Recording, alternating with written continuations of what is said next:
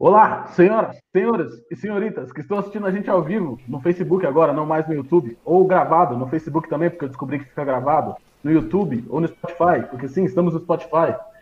E após essa pequena típica introdução, eu agradeço a presença de todos a esse que é o. Eu não lembro qual o número do episódio, É o tá quarto episódio. Quarto episódio do Diário de Cursos. E agora o primeiro com um convidado que não é nenhum de nós três, mas ainda tá no nosso círculo de amigos, então a gente ainda tá, tá dando uma roubadinha. A gente chamou a Rebeca para falar de pedagogia e para começar, Rebeca, se apresenta aí, minha querida. É o que, que você faz Olá, na vida, gente. quanto tempo você faz, onde você estuda, quem você namora, você namora, namora, fala tudo. Ai, gente, obrigada pelo convite. Fico muito elogiada fazer parte desse projeto com vocês. Bem, meu nome é Rebeca, é, eu tenho 23 anos, faço agora 24 em novembro, quem quiser andar presentinho, brincadeira. É, eu faço pedagogia já faz quatro anos, eu, eu ingressei na UFSCar em 2017. E para eu me encontrar realmente que eu queria pedagogia foi um processo meio é, complicado, assim, eu diria, mas hoje eu, eu vejo que é um curso, assim, maravilhoso, e eu sempre que tem oportunidade, alguém tem alguma curiosidade em relação ao curso, eu sou a primeira a falar, não, licenciatura, pedagogia, é esse o caminho, gente, educação, vamos para educação. E, ah, então você, mas sempre gostou de pedagogia? Sempre gostou de educação? Tipo, desde de, de, eh, sei lá, do começo do, do seu ensino médio? Como é que foi para você escolher pedagogia ou se você gostava de educação, não outras matérias? Aham. Então, eu gostava, assim, de pedagogia, sempre gostei, foi uma área que eu sempre tive muito interesse, né, educação sempre, eh, minha relação com as crianças sempre foi muito, assim, eu sempre gostei muito, mas de cara eu tive um pouco de um momento de negação, uma falta de apoio da família, porque a gente tem, vive um cenário hoje em dia que a gente vê que não é uma área muito valorizada, né, a gente te- entende essa realidade. Então, de cara, eu acho que eu não, não fui de- direto para a pedagogia. E aí eu cheguei a prestar outros cursos, fiz, fui para outras áreas, e eu me lembro de entrar num curso de audiovisual, que é uma outra área que eu tenho muito interesse também. E uma das primeiras aulas, assim, a professora perguntou como eh, vocês acham que vocês podem melhorar o mundo, né? Qual é o seu interesse em audiovisual? E aí eu percebi que o meu interesse em audiovisual era a questão lúdica, era a questão educacional, era a questão que, eh, que existe, né, dentro desse- dessa, dessa ferramenta, né, que existe para a educação. E eu percebi que era educação mesmo, e aí eu falei, ah, não, gente, é, é minha área, é, é para onde eu quero, é meu interesse, é, é educação. Nossa, que E por que, que você. e por que, que você fez pedagogia específica e não nenhuma matéria? Tipo, porque pedagogia. Por que não ser professora tipo, de matemática, de educação física, de história ou de alguma outra matéria que você gostava? Por que pedagogia assim mais desaberta? Então, eu sempre gostei muito de biologia também, é uma outra área que eu gosto demais. E eu pensei em fazer talvez uma licenciatura em, em biologia, mas eu cheguei até a pesquisar algumas coisas de licenciatura e pelas experiências, assim, pelo que eu pude ver, muitas pessoas falavam que é, a licenciatura você vai dar aula mais para crianças ou do, né, do, do, do, daqui- do segundo ano fundamental, ou seja, da segunda parte do fundamental, que seria do quinto ano para cima. E meu interesse sempre foi para as crianças menores. Eu, eu go- gosto mais de educação infantil, né, que é de 0 a 3 anos, gosto da, da creche, é- que é uma arte, parte que eu gosto bastante, mas com a oportunidade que eu tive de participar do PIBID, que é um programa de incentivo a professores, eu pude dar aulas do primeiro ano do, do fundamental. E também me apaixonei muito pelo, pelos primeiros ciclos do fundamental. Então é mais essa parte, eu escolhi mais pensando nisso também, que o meu foco sempre foi crianças menores. Eu gosto mais dessa parte é, inicial da educação. Ah, então, então você acha que, tipo, acho que todo mundo teve experiência no, no primeiro Fundamental 1, né? A gente tinha um, pro- um professor só, no máximo dois, né, com educação física. E esse, esse professor, pelo menos, ele era bem, assim, né, via de tudo. A gente tinha aula com esse- essa mesma professora ou professor de matemática, biologia. Não era algo muito profundo, mas com certeza, se esse essa professora ou professor não tivesse conhecimento nessas áreas, é, não, não, não, a, nossa, minha, a minha formação não teria sido completa, com certeza. Então, é meio que essa foi a sua ideia? Sim, sim. É, a, quando a gente, né, pelo menos no curso eu pude perceber isso também, que é uma área bem abrangente, né? A gente tem as, as, as matérias específicas, que seria, perdão, é, matemática, é, ciências, essas coisas que a gente vi- vê quando é menor, né? São as coisas mais é, principais ali, né? O começo ali da, na, na educação. E quando eu pude ver a gra- a grade do curso, eu vi que eu teria todas essas matérias. Eu teria matemática, eu teria história, teria geografia, e eu me interessei. Foi uma parte que eu gostei bastante. Uma doideira, porque o primeiro professor, ele é muito importante porque também vai ser, você vai decidir como é que vai ser a relação da criança com professores, né? O primeiro contato que ela tem é com você, uma responsabilidade, né? Imagina, você traumatiza a criança, ela vai ter que lidar com isso para sempre. Não é traumatizar bater nela com a bigorna, mas eu tô bem Não, não bigorna, não. Mas assim. Mas tipo, de você ter um trauma com professores, um professor ruim, você tem uma experiência ruim, isso deve ser muito preocupante.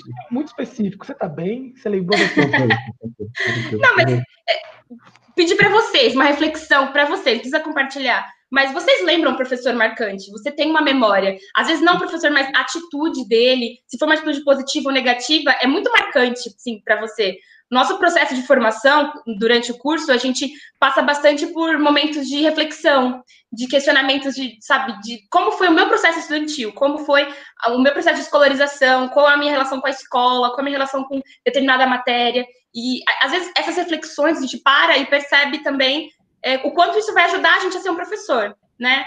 Às vezes eu tinha uma experiência boa com um professor que fez alguma atitude que eu achei interessante e é uma coisa que eu quero passar para frente. Ou o inverso, eu tive uma, uma, relação ruim com o professor, ele teve uma atitude, não sei, grosseiro, ele me tratou de uma maneira que eu não gostei e eu não quero passar isso para frente. É uma reflexão que você vê dos, das professores que você teve, de como você quer ser um professor, qual é o seu papel como professor, como você quer que as, as pessoas lembrem de você, que professor você quer ser lembrado, né? Nossa, Mas... Não, então, o que eu ia falar é que sim, isso é muito real. E é legal ver que vocês têm essa reflexão, porque a gente, tipo, eu, eu paro pensando isso intuitivamente, mas eu nunca fui muito profundo. E como você está falando de crianças, você ir mais profundo nisso é muito importante, porque quando eu falo de trauma, a gente ficou brincando, mas quando você é muito pequeno, você tem seu primeiro professor, você provavelmente nem lembra dele, mas se for alguma coisa muito traumática, assim, de passar a impressão de que você não é capaz de aprender, eu imagino, por exemplo, você vai carregar aquilo para sempre. E, é, sei lá, é muita pressão. Tipo, como você não fazer isso meio que sem querer, sabe? Como você não acabar passando para a criança a impressão de que ela não sabe aprender, sem querer, não porque você é malvado e tudo mais. Então, tipo, você ficar refletindo sobre isso deve ajudar nisso.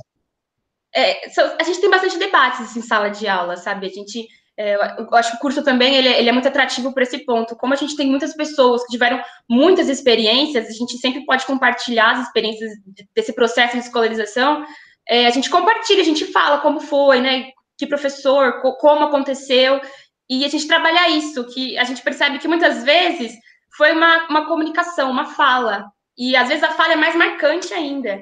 Então a gente trabalha muito essa comunicação não violenta, essa maneira de conversar, essa maneira de falar, de incentivar a criança que ela busque, né, que ela continue é, interessada, incentivada, e né, que não, não, não gere esse, esse, esse trauma, né, esse medo, que a gente vê, eu pelo menos, né, no meu curso eu pude perceber que tem muita gente que tem trauma com matemática, que, nossa, era uma das matérias, assim, que acho que o curso inteiro, né, por tratar de um curso de humanas, era um pessoal que tinha muito medo da matemática, e a gente vê, né, o quanto a maior parte dos problemas, assim, muitos confessavam que o problema não era em si a matemática, mas sim a relação que o professor criava com todo o conteúdo, né? Como o professor lidava com aquele conhecimento.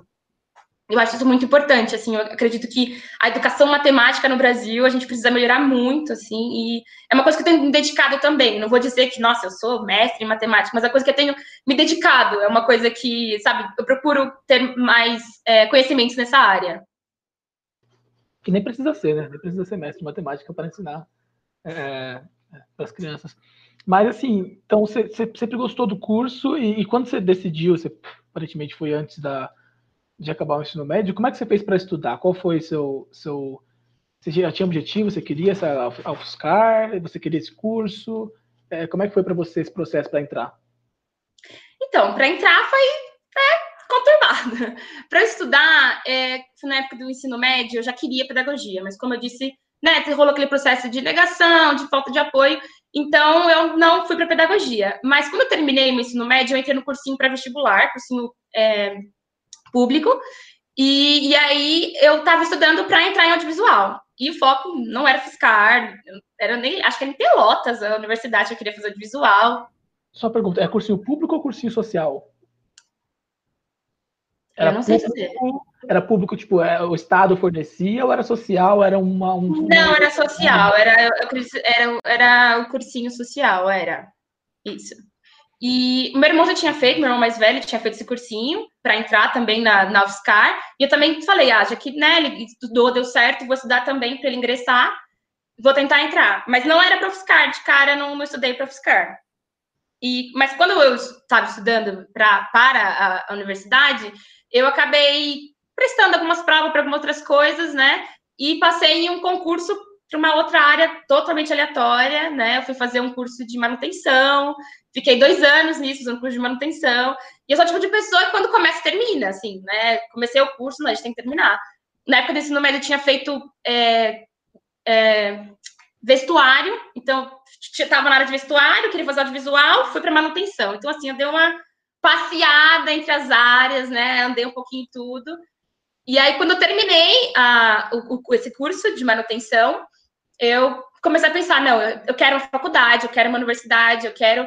Porque meus irmãos já tinham entrado e eu tinha visto o quanto é uma experiência positiva você estar numa universidade, você, sabe, ir para passar por esse processo. E eu estava com interesse, eu falei, não, vou estudar, vou me dedicar. E aí passei a estudar também, mas assim, não com a mesma intensidade, porque eu estava no cursinho, eu tinha acompanhamento, eu estudei por conta.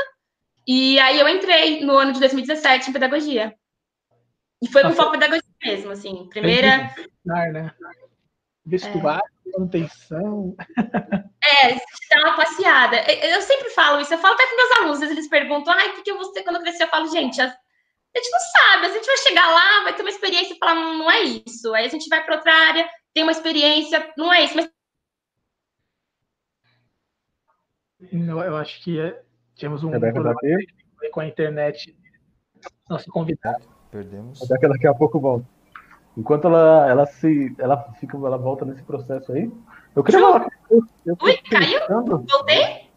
Voltou, voltou. Voltou, voltou, ela voltou. Ela voltou. Perdão, gente, perdão, a internet deu uma baqueada. É, eu ia comentar isso, que esses, é, é, esses conhecimentos que eu tive nos outros cursos, eu consigo usar em pedagogia, eu consigo usar o conhecimento que eu tive em vestuário, que eu tive em manutenção, para trabalhar isso com as crianças. E eu acho muito, assim, muito gostoso, porque todo conhecimento realmente é válido, né? A gente consegue usar de tudo para na educação. Eu acho isso uhum. muito, muito brilhante. Eu ouvi até falar que, assim, em alguns lugares tem crianças que fazem a própria roupa, né? Então, vestuário faz esse sentido aí. E tem até criança que, de fato, faz manutenção da escola, né? Do ambiente escolar, que não tem funcionários, essas é, são as crianças que fazem. Então, Sim. bem, tem todos os pontos aí. É, gente pode trabalhar tudo, assim, precisar, a gente está aí. A gente vai fazer projeto, ah, é projeto com tem eletricidade? A gente tenta. Ah, tem pano? Bora com pano. Tem o que aí? O que, que tem para testar? A gente cria o um projeto. Mas, Rebeca, o que, que você, tipo, tendo estudado agora essa parte de pedagogia, parte que vocês estudam bastante também como as pessoas aprendem e tal, o que, que você estudaria diferente? Tipo, você estudaria de algum jeito diferente em relação ao que você estudou para fazer vestibular? Alguma coisa que você fazia e fala, nossa, não faz sentido, e eu fazia achava que fazia maior sentido? Ah, acho, acho que de uma maneira geral, assim, eu acho que quando eu entrei na universidade, eu aprendi a aprender também dentro da, da pedagogia, porque tem muitas coisas que eu olhava, assim, para livros mesmo, para professores, eu falava, gente, como é que ele achava que eu ia entender isso falando dessa maneira? Sabe, muitas coisas, e, e coisas que a gente aprendeu, né, fora da universidade, que quando a gente está lá dentro, a gente vê que, né, tem outras maneiras de aprender, tem outras maneiras de ensinar aquilo, porque é a mesma coisa, a gente aprendeu assim, a gente acha que aprendeu assim, tem que ser assim, né? E quando né, a gente está lá, tá, tem aquele debate, pessoas que vêm de diferentes escolas, tem pessoas que tiveram diferentes experiências, eles mostram, ah, eu aprendi assim, ah, meu professor fazia isso. Você fala, caramba, nossa, funciona, né? Assim também é bem interessante. E eu acho legal isso, assim, é, colocar na prática também. Eu tive algumas experiências disso, de poder colocar realmente na prática ali, de ver o raciocínio da criança se desenvolver de uma maneira que não foi da mesma maneira que o meu raciocínio se desenvolveu sabe? Ver que ele consegue ter o raciocínio lógico dele, não partindo de repetir várias vezes, não partindo de ler o texto ali e ficar, sabe, lendo, relendo, relendo, relendo. Às vezes deixar a experiência dele, da curiosidade dele, dele, dele buscar, né, ver como aquele assunto interfere em outros assuntos, em outras matérias, em outros campos de conhecimento, né? Assim, a, acho que a universidade me abriu para isso, que a gente, a gente tem o, livro de português, o livro de matemática, o livro de ciências. E quando a gente está lá, a gente vê que né, é conhecimento. A gente está ali no português, mas a gente puxa né, uma biologia, puxa ali uma matemática, a gente tem esse conhecimento aí Totalmente transversal. Eu diria que nesse essa seria a mudança. Estudar de maneira transversal. Estudar os conteúdos de maneira transversais, assim, poder caminhar ali dentro desses conteúdos, não ter aquela mente fechada. Ah, agora vou estudar matemática, vou fechar meu livro de biologia e vou estudar matemática. Nossa, e é, é uma loucura para mim. Toda vez que alguém que, tipo, vai para alguma área que a gente geralmente olha e fala, nossa, área de humanas, e começa a falar, para mim é uma loucura o quanto. Eu, eu, fazia, eu tinha essa impressão também no cursinho. Eu dava aula de matemática no cursinho, e eu via as outras matérias, eu ficava espantado como é que a galera entendia, tipo, história, biologia, sociologia, filosofia, e tinha dificuldade com matemática. Para mim era uma loucura. Não por eu achar que é fácil, eu sei que é, é complicado o raciocínio lógico, mas é tão mais simples assim você vai somar, vai ser sempre o mesmo valor. Aí a Rebeca vai falar sobre como as pessoas aprendem, ela vai falar que tem diferentes abordagens para aprender a mesma coisa, dependendo de cada pessoa. Então, as respostas são sempre super abertas. Né? Quando eu, é parar para pensar humanas e exatas, para mim, isso é uma loucura de pensar que a galera tem uma facilidade com a área e tem uma dificuldade com outra, e que na verdade a gente devia estar tá interligando as duas o tempo todo. Exatamente. Exatamente. Assim, eu, eu acho que eu busco bastante isso quando eu, eu tenho as oportunidades de fazer intervenções com crianças, eu busco bastante isso, é, trazer essa, esses conhecimentos que a gente pode atravessar, a gente possa interferir de, uma, de diferentes maneiras. A gente está na matemática, mas a gente está tendo um pensamento né, ali dentro da biologia, a gente está tentando encarar a questão ambiental, mas está dentro da matemática, sabe? Para eles verem que realmente o conhecimento não é uma coisa, né, não é um bloco fechado. A gente está dentro né, de, de uma linha contínua que a gente pode buscar né, para vários lados ali dependendo do nosso interesse. Aí, levando isso um pouquinho para outro lugar, que, que, eu imagino que você, é, quando decidiu que iria fazer é, pedagogia, viu que tem pedagogia em muitas faculdades, de, de com abordagens diferentes, com é, períodos diferentes de tempo. Então, quando você, a UFSCar, para quem não sabe, a gente são cinco anos no curso de pedagogia, então é uma engenharia em pedagogia, enquanto você tem outros cursos que têm dois anos de pedagogia e é o, é o mesmo diploma. Então, eu queria saber é, o que você esperava do curso, é, do curso de cinco anos, né, de, de uma matéria, e, de, e enfim, é, essa é a minha pergunta mesmo. O que você esperava do curso antes de entrar?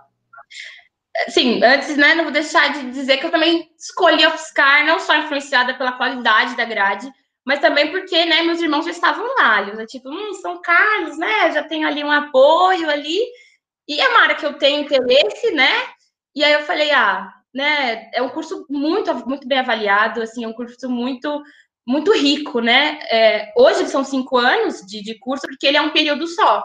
Ele é só, ou você faz período matutino, você faz período noturno.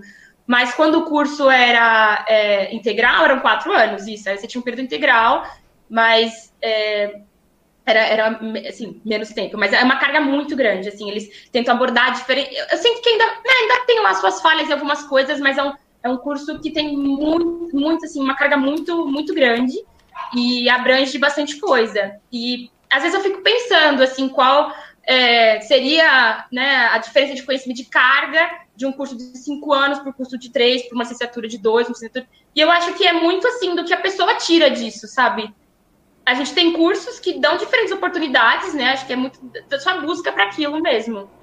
E outra coisa que assim que eu tenho percebido bastante também é que você pode ficar na sala de aula, cinco, seis, sete anos, estudando sobre educação, sobre o que é educação, mas eu acho que a gente começa a perceber o que, como é a educação quando a gente está ali junto com as crianças, está ali dentro da sala de aula, está ali com, com o aluno, está ali, assim, colocando em prática mesmo. Porque por mais que eu estou na sala de aula, a professora está falando, ah, quando a criança faz isso, ah, a gente tem que agir assim, a gente tem que né, ler assim e tal. Mas quando a gente está lá com a criança ali, sabe, 30 alunos conversando e trazendo diferentes coisas, é uma experiência diferente. Não é a mesma coisa estar tá lendo lá um artigo de um, de um professor que, formado, você lê ali, né? É diferente, né? São, são experiências, assim, é, bem distintas. Eu acho que quando você vai para a sala de aula, quando você vai para a prática, é quando você realmente percebe, né, ali a, a carga que você precisa.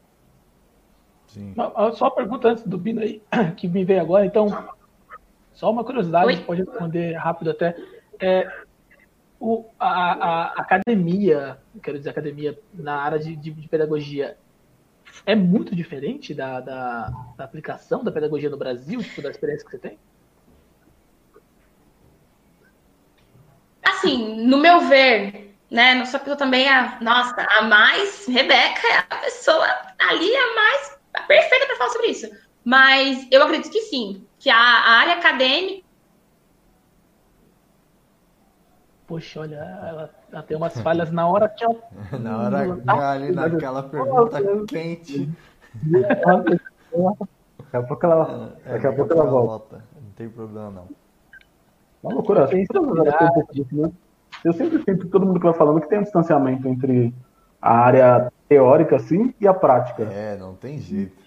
É, e quando você vai ver alguém que falou, tipo, sei lá, Montessori, era uma senhora, tipo, há 70 anos atrás, tá ligado? Era médica. Eu não, eu não imagino que ele escreva da mesma forma que as professoras que eu tive na escola pública escrevem ou vivenciam, tá ligado? Na Itália ela viveu, mano. Então, um pouco diferente. Sim, mano, que, é, é, muito difícil porque você vai escrevendo uns artigos, você vai escrevendo um artigo de pedagogia. Só que tem vários contextos dentro da pedagogia. Aí você tem que ficar escrevendo uma coisa genérica para uma ciência que, na real, é muito específica e varia de acordo com o contexto. Então, Voltou é dois agora. Pronto, pronto. Perdão, gente. A internet aqui não está muito boa. Tentei vir para cá para a internet funcionar. Não, não, mas não está muito boa. Perguntaram aqui em relação ao que? Já até me perdi, perdão. É, se para você tem uma diferença muito grande entre o que você lê na, na, na academia, né, na uma grande universidade, ah, que é o UFSCar, e o que sim, você sim. vê aplicando na escola pública, na sua experiência.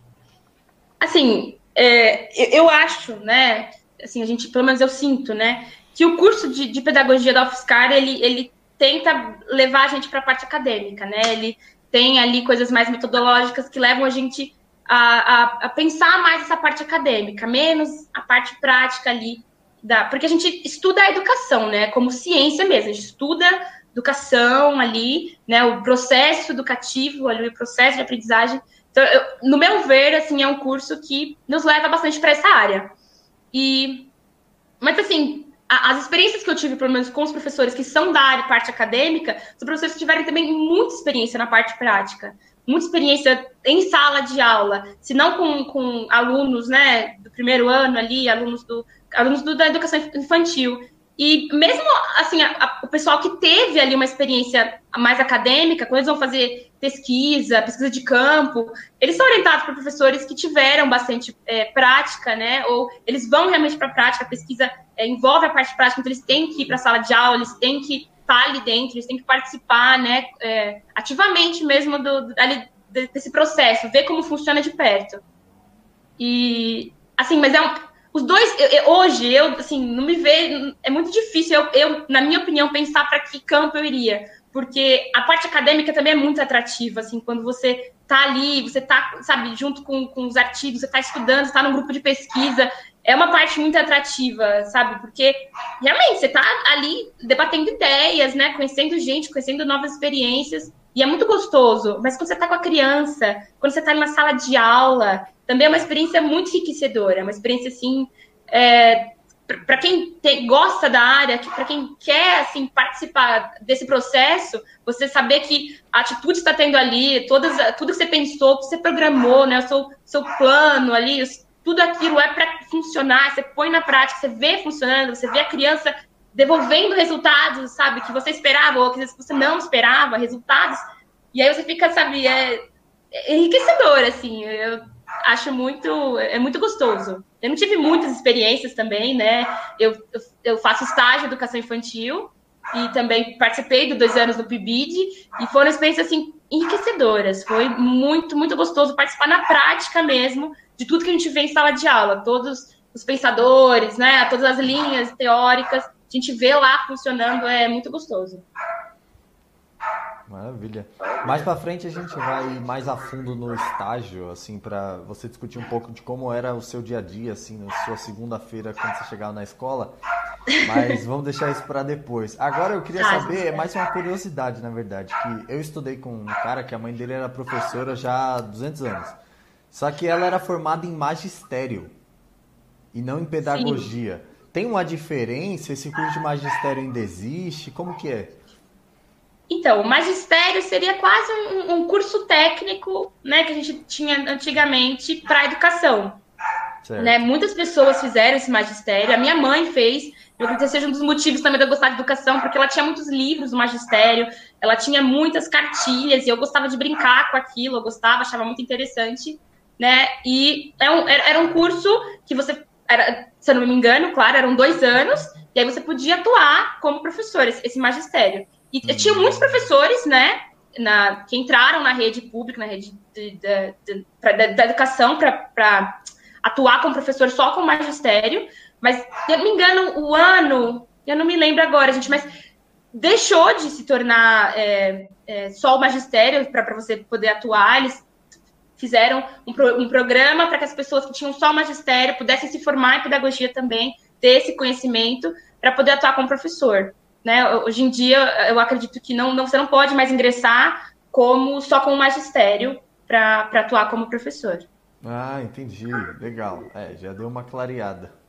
Valeu. E sim, em relação. O magistério seria mais a, a, a questão professor mesmo. É a pedagogia ela engloba, né? É, os pedagogos, diretores, é, coordenadores, ele é, uma, é, um campo um pouquinho maior, né? A pedagogia, ele engloba não só os professores. Eu, eu quero atuar na área de né, profissão, professor tal, mas ele engloba, né? É um, é um campo maior, assim, a pedagogia em si. Entendi. Beleza, valeu. É interessante porque eu já tinha escutado esse nome magistério mesmo e não fazia ideia do que que era. É, é, é, é, é, um curso ah, bem antigo, assim, era bem comum. Eu acho que foi nessa época em que é, pedagogia passou a ser uma coisa mais feminina, né? Porque era um curso voltado para mulheres. Os homens fariam os cursos técnicos, né, profissionalizantes em relação a, sei lá, mecânica, né, torneiro, iam virar essas coisas, e as mulheres iam fazer o magistério. E aí, né, nesse processo, a gente acabou tornando pedagogia um, né, um curso, uma área mais é, do campo feminino, mas a gente né, tem bastante debates em sala de aula para a gente quebrar um pouco disso, né? Porque a gente fala a professora, é sempre a professora, quando está em grupo de né, as professoras, mas a gente tem professores, a gente tem que né, deixar um pouco de lado isso de que ah, é feminino, ah, é porque é uma coisa maternal, tem, tem a relação com, com essa coisa feminina de cuidado. Tem a questão do cuidado também, a educação envolve um cuidado, mas eu acredito que a gente tem que desprender um pouco de achar que só mulheres que vão poder atuar aí, né, gente? Meninos vêm para educação, educação, gente, todo mundo aqui para educação. É interessante que, é, lembrando, ontem a gente conversou com, com a Agatha sobre comissária de voo, e ela falou também que teve um momento que tinha meio que, que as empresas só contratavam mulheres para fazer determinada função, e hoje em dia a função de comissária de voo é muito feminina. Muita visão é que é muito feminina por conta disso. Você vai vendo que uhum. na pedagogia também tem, provavelmente em muitas das áreas que tem essa, esse estigma aí que é o feminino masculino, tem isso, que era meio que o sistema fazendo ser muito isso, feminino. Se tornar. Exatamente, exatamente. A gente entrou no sistema que, né, a gente se refere ali à pedagogia como uma área para mulheres. Dá para brincar em outros, outros vídeos que a gente já fez com a Ailton falando sobre mecânica, como também é um estímulo que eles estão tentando mudar na área da mecânica, que é a quantidade de mulheres no curso e tal. É, justamente porque Senai realmente, eu, eu e o Léo fizemos aí, e o Bino fez ETEC, e via de regra, cursos técnicos mais, mais é, manuais são geralmente atrelados mais a, a homens, né? alguns eletricistas, mecânicos, essas coisas. A experiência que eu tive também com, com manutenção, na, na minha turma tinha quatro meninas. E era a turma que mais. Eram quatro turmas, e só na minha tinha quatro meninas. Na outra tinha uma e na outra tinha mais uma. Então, assim, no curso de 60 alunos, cinco meninas. Sabe? Era muito pouco, muito pouco. Em relação a, a tudo, assim, até. Aí tinha um impedimento em relação, sabe, o banheiro que a gente usava, feminino, tinha que ser diferente, porque não tinha, era só masculino. Tudo isso, você vê que não é só uma questão teórica, o físico também ali existe. Não tem o banheiro feminino, não tem mulheres no curso, então não vai ter o banheiro feminino. É bem, é bem complicado.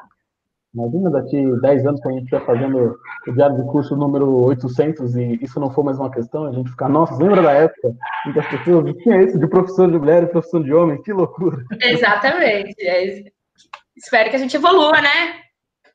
Eu, como Mas professora, então... vou trabalhar isso com meus alunos para que eles possam escolher o curso independente desse estigma feminino masculino. Legal, legal que a gente vai ciente dessa questão. Então, sempre que a gente trazer alguém, tiver, a profissão tiver o mínimo estigma, vamos levantar a questão para a sempre chegar com é Estigmas é uma coisa que tem que ser debatido. Estigmas têm que ser debatidos. Então, Rebeca, tipo, esse primeiro momento, que a gente vai conversando sobre outras coisas, né, mas a ideia é tipo, a gente começar no momento pré-faculdade, assim, em uhum. que você fala um pouquinho como é que era você, o que, que você achava do curso antes, por isso que o João falou, como é que você estudou para entrar e tudo mais. E agora a gente entra no momento mais de, depois que você entrou, que agora na época você era bichete. Então, qual foi o primeiro choque que você teve quando você chegou na, na faculdade? Que você não fazia ideia de que era daquele jeito, você chegou e você viu que era daquele jeito e ficou espantado. Puxa eu acho que de cara, assim, a experiência. Bom, a Rebeca Bichete aqui, a Rebeca meio, né, perdida da vida, assim, porque eu digo que tive poucas experiências, por ser mulher, né, mesmo, eu tive poucas experiências que eu pudesse, ah, vou ter uma experiência que eu vou sozinha, vou sair, vou encarar aqui alguma coisa. E aí, quando eu saí da casa dos meus pais, né, vou encarar uma vida sozinha, foi não, é uma loucura, mas foi uma experiência que eu acho que me engrandeceu, assim, me fez, realmente me fortaleceu, que eu falo, gente, não, é uma coisa que as pessoas têm que passar. E a, a, chegada na universidade, assim, de cara, foi, né? Meu Deus, que lugar enorme, quanto prédio, gente, vamos perder aqui dentro. Mas a, a no geral, eu não posso pegar mais, mas é uma universidade linda, né? E, ai, aquele, aquelas árvores, aqueles IPs. Quando eu olhei, eu falei, gente, que lugar lindo, eu vou ter aula aqui, ai, que gostoso. e, mas foi, foi assim, foi um pouco congelante. Eu lembro da minha primeira aula, de eu entrar, assim, ficar, meu Deus, vai ser, Jesus, não tem carteira, era só aquela mesinha ali com um banquinho lateral, eu tava acostumada com aquela mesa, carteira, eu assim, gente, como é que vai ser isso? E eu lembro de ser um professor que nem era na minha turma, ele começou a falar de uma coisa que eu não tava entendendo, eu falava, meu Deus, o que, que eu tô fazendo aqui? Foi a primeira experiência, assim, meio traumatizante, e aí, geral na sala, assim, com cara de ué também, aí eu, gente, tá todo no lugar certo? No final, a professora que tava errada, chegou a professora certa, tá? Mas essa primeira aula aí foi um pouco assustadora, mas, assim, no geral foi muito gostoso. É, vi outras pessoas também, porque assim, quando eu entrei, eu já tinha passado né, dois anos antes que eu me formei, dois, dois anos. E eu tinha pessoas lá que tinham acabado de sair do ensino médio, sabe? Se formaram no ensino médio e entraram em pedagogia. E eram pessoas que estavam, acho que, ainda mais, assim, surtadas do que eu. Eu ainda estava assim, não, gente, né? Somos adultos aqui, né? Somos... e ainda, né, ainda tinha um pouco essa cabeça, mas eu fiz amizades com meninas que tinham acabado de sair do ensino médio, acabado de ingressar ali, que é outra cabeça. Quando você está no ensino médio, né? Os professores estão ali, você tem as suas aulas, tal, você tem um, um tipo de responsabilidades, e quando você entra na universidade, são outras né, responsabilidades que você tem, né, que você assume ali dentro. E você demora um tempo, né, para pegar esse ritmo. Mas eu, eu digo que a experiência foi boa porque eu tive professores muito bons, assim, que souberam identificar que eram um, um, grupo de pessoas que, né, primeira aula, primeiro ano ali, vamos, né, devagar, vamos trabalhar, vamos conversar, para a gente entrar nesse ritmo. Porque eu me lembro, uma das primeiras provas que eu fiz era, né, uma redação ali, a gente fez, fez Enem. Então, fiz a minha redação ali do Enem, estudei aquela redação belíssima, lindo, com todos os argumentos. E a professora chegou e falou assim: então, quem fez redação do Enem tá errado. Aí eu já, como assim? Eu estudei minha vida inteira para fazer redação assim. E aí ela falou: não, então, redação, né? Tem diferentes maneiras de você argumentar, diferentes maneiras. E a gente vai aprendendo, vai andando ali, né? Entrando nesse ritmo que é a faculdade, que você tem responsabilidades, mas ninguém vai, né, te cobrar, e aí, cadê seu, cadê seu fichamento? Cadê, né? Você tá, tá lendo o texto? Você tá, tá acompanhando? É você, você tem que dar aquelas suas corridinhas ali, vamos ler ali, vamos fazer o fichamento, vamos, né, se manter em pé. Mas... Foi gatilho para um pessoal aí. Cadê seu fichamento? Cadê seu fichamento? É, então, cadê o fichamento? Vocês estão fazendo fichamento? Seu fichamento tá certo? Você está fazendo citação correta? Você está fazendo citação correta? Citação direta, indireta? Tudo isso que você aprende, assim, você chega, eu pelo menos cheguei a ver o, a BNT no meu ensino médio, mas muito por cima, sabe? Você vê ali Arial 12, justificado, espaçamento e meio. Você sabe Vai isso, mas não nada além disso, nada, nada. E aí chegar lá, ai, citação direta, citação indireta, essas, essas, né, essas coisas mais burocráticas, assim, né, da, da, da faculdade. Os detalhes, né? Isso, detalhes ali que se aprende na hora, assim, você aprende ali com o professor, aprende ali com a turma, aprende ali todo mundo junto. E aí tem uma, a próxima pergunta tem um pouco a ver com isso também, que é o que você é, ach, descobriu na faculdade que você achava que não tinha, sabe? O que você descobriu na faculdade que te surpreendeu? Eu imagino que essa seja uma das coisas, né? Que você. É, eu acho que isso é uma das coisas que é tipo assim, você não pode falar nada, sem ser referenciado. Ah, eu acho que. Não tem, eu acho. Ah, a criança. Quem falou? Que criança? Quem, que autor disse isso? Então, você, tudo que você vai falar, você tem que ter embasamento teórico. Tudo que você vai colocar ali, você tem que falar, então, eu tô tirando essas conclusões porque tal autor, tal autor, tal autor, tal autor. Às vezes nem é autor de educação, às vezes é um autor de diferentes áreas, às vezes é um filósofo, né? Às vezes que a gente consegue trazer e a gente tem que trazer referenciando tudo, tudo que ele falou, o ano, bonitinho. E aí isso é meio assustador, porque você né, coloca a sua argumentação de acordo com o que você acha. A minha argumentação é com base em fotos da minha cabeça. Não, minha argumentação é com base em todos esses autores, todos esses artigos aqui. E aí, isso de cara, você fica um pouco assustado, assim, eu, pelo menos, né? Você tem que ler todos os textos, né? E ver aonde eles se encaixam, de que maneira eles se encaixam. Então é assim que faz ciência? Não é só falando Nossa, que a reforma? Eu jurava que era só falar. Eu, eu não estava entendendo como é que funcionava isso. É, então não é basicamente você falar, ah, eu gostava de aprender desse jeito e é assim. Não é assim que funciona, então. Não, não, não pode. Assim não pode. Tem que ser tudo ali, né, com base teórica, tem que fazer tudo certinho. E acho que essa foi uma das coisas que, assim, a gente fazia citação, mas quando a gente queria alguma coisa do autor. Quando não era, ah, só vou falar aqui, todo mundo sabe, é de conhecimento geral o quê? Mas não é, conhecimento geral o quê, como, né? Quem disse, aonde está escrito, de que maneira. E, e aí... Você acha que, que é, não sei se tem amigas ou pessoas, amigos que fazem em outras universidades, né? Porque eu imagino, como você falou, que a UFSCar ela pesa muito pro lado acadêmico, né? Eles uhum. querem levar você para a academia, ela tem um curso mais longo, eles estão dentro da, da, do ambiente acadêmico, né? Tem 38 cursos só no camp, eles uhum. têm é, parcerias com outros cursos e tal. Você acha que em outros cursos a, a, pesa menos é, é essa visão academicista, de sempre estar tá, é, é, lendo autores, pegando autores de outras áreas e mais área de prática? Você acha que isso rola? Tem eu acredito que sim. Assim, em relação a outros cursos de pedagogia, eu tive poucas experiências, mas em relação a cursos de licenciatura, eu tinha amigos que faziam licenciatura de outras coisas, em outras universidades, e eu vi que não, não, não tinha tanto esse, esse, esse P. Tinha, claro, eles liam autores, liam, né, tinham que ler os conhecimentos teóricos, mas não era tão assim quanto a gente tinha, porque como dele era licenciatura, ele tinha as matérias ali que eram, né, é, de de, de da, da educação, mas no geral eles tinham mais matérias que eram específicas, matéria do curso dele, matéria de matemática, matéria de ciências.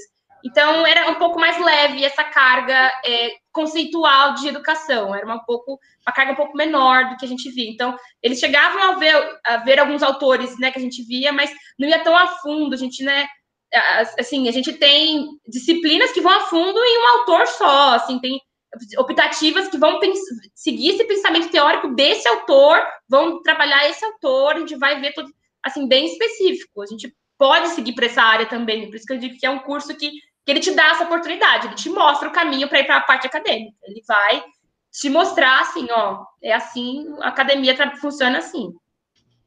Eu lembro quando a gente falou com o Silas, ele falou, acho que o Albino perguntou qual era a diferença que ele via, que ele o Silas, a gente falou no episódio de educação física. Ele fez, começou fazendo na faculdade particular, depois foi para a pública.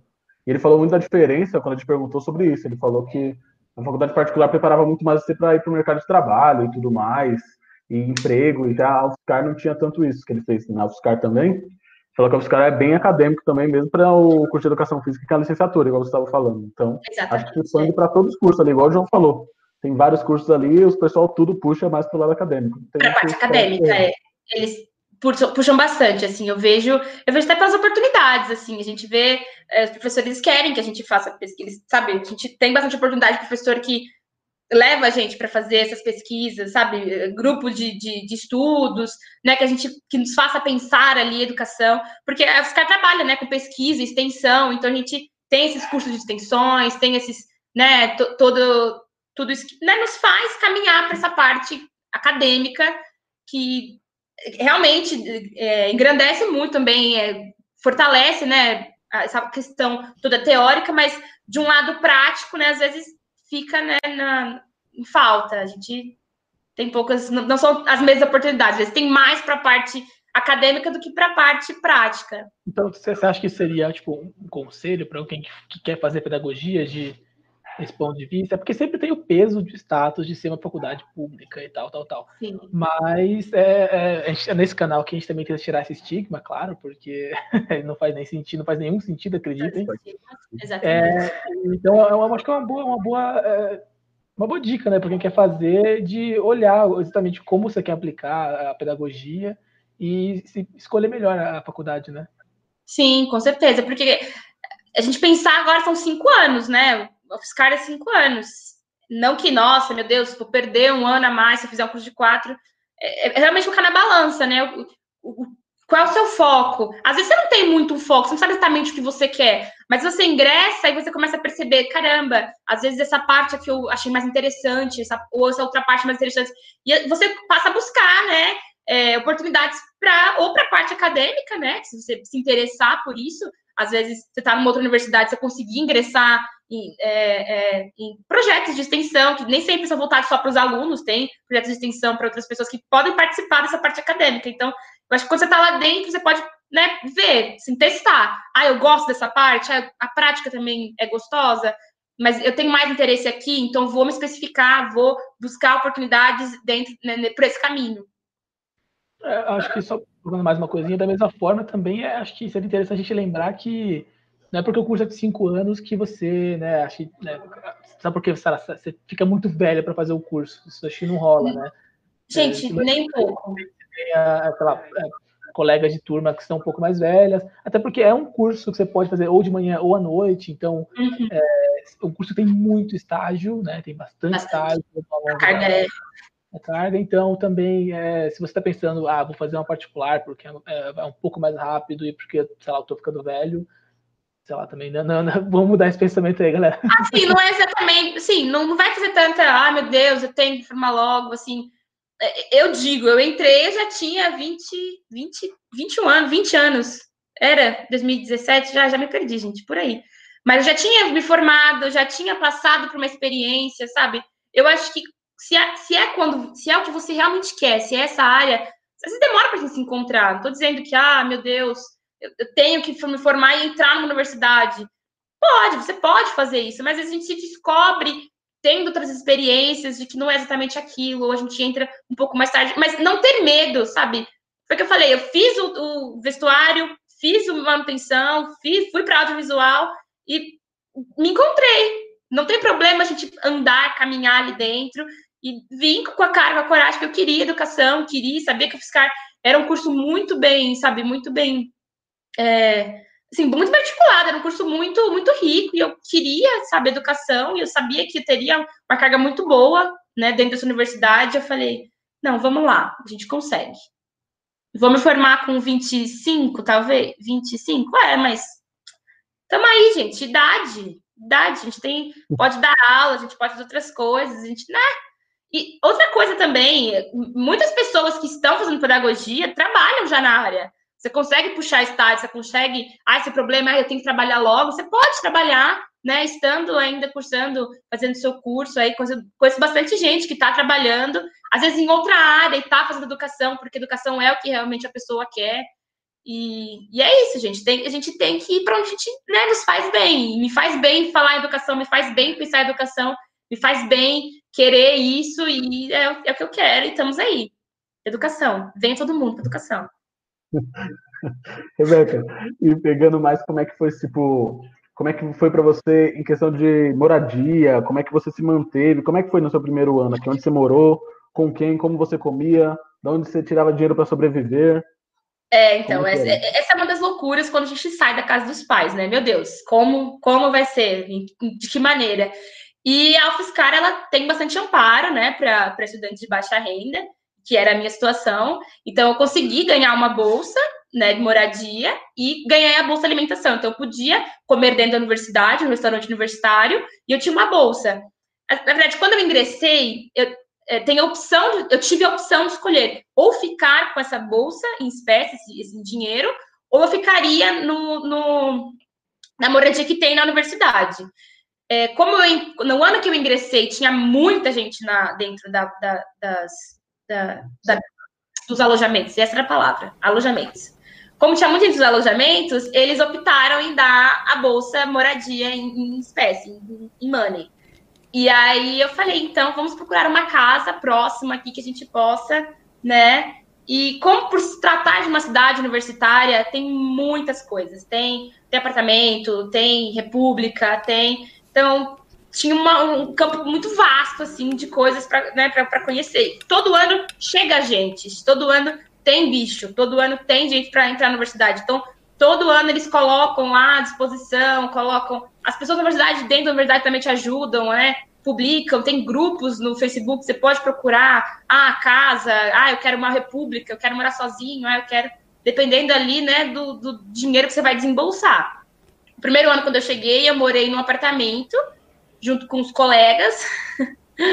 e foi era um pouco distante da universidade, então eu tive que aprender a andar de ônibus, que também, né, em São Paulo a experiência era diferente. Assim, me criei em São Paulo, era acordar quatro horas da manhã e pegar o ônibus ali, né, lotado, para durar duas horas para chegar na universidade, né? E aí foi essa experiência também de aprender a pegar ônibus ali em São Carlos, que era diferente, eram outros horários, e não precisava acordar duas horas antes também, né? Não tinha que acordar quatro horas da manhã. Foi uma experiência boa aí, tá vendo? Já né, deu uma evoluída.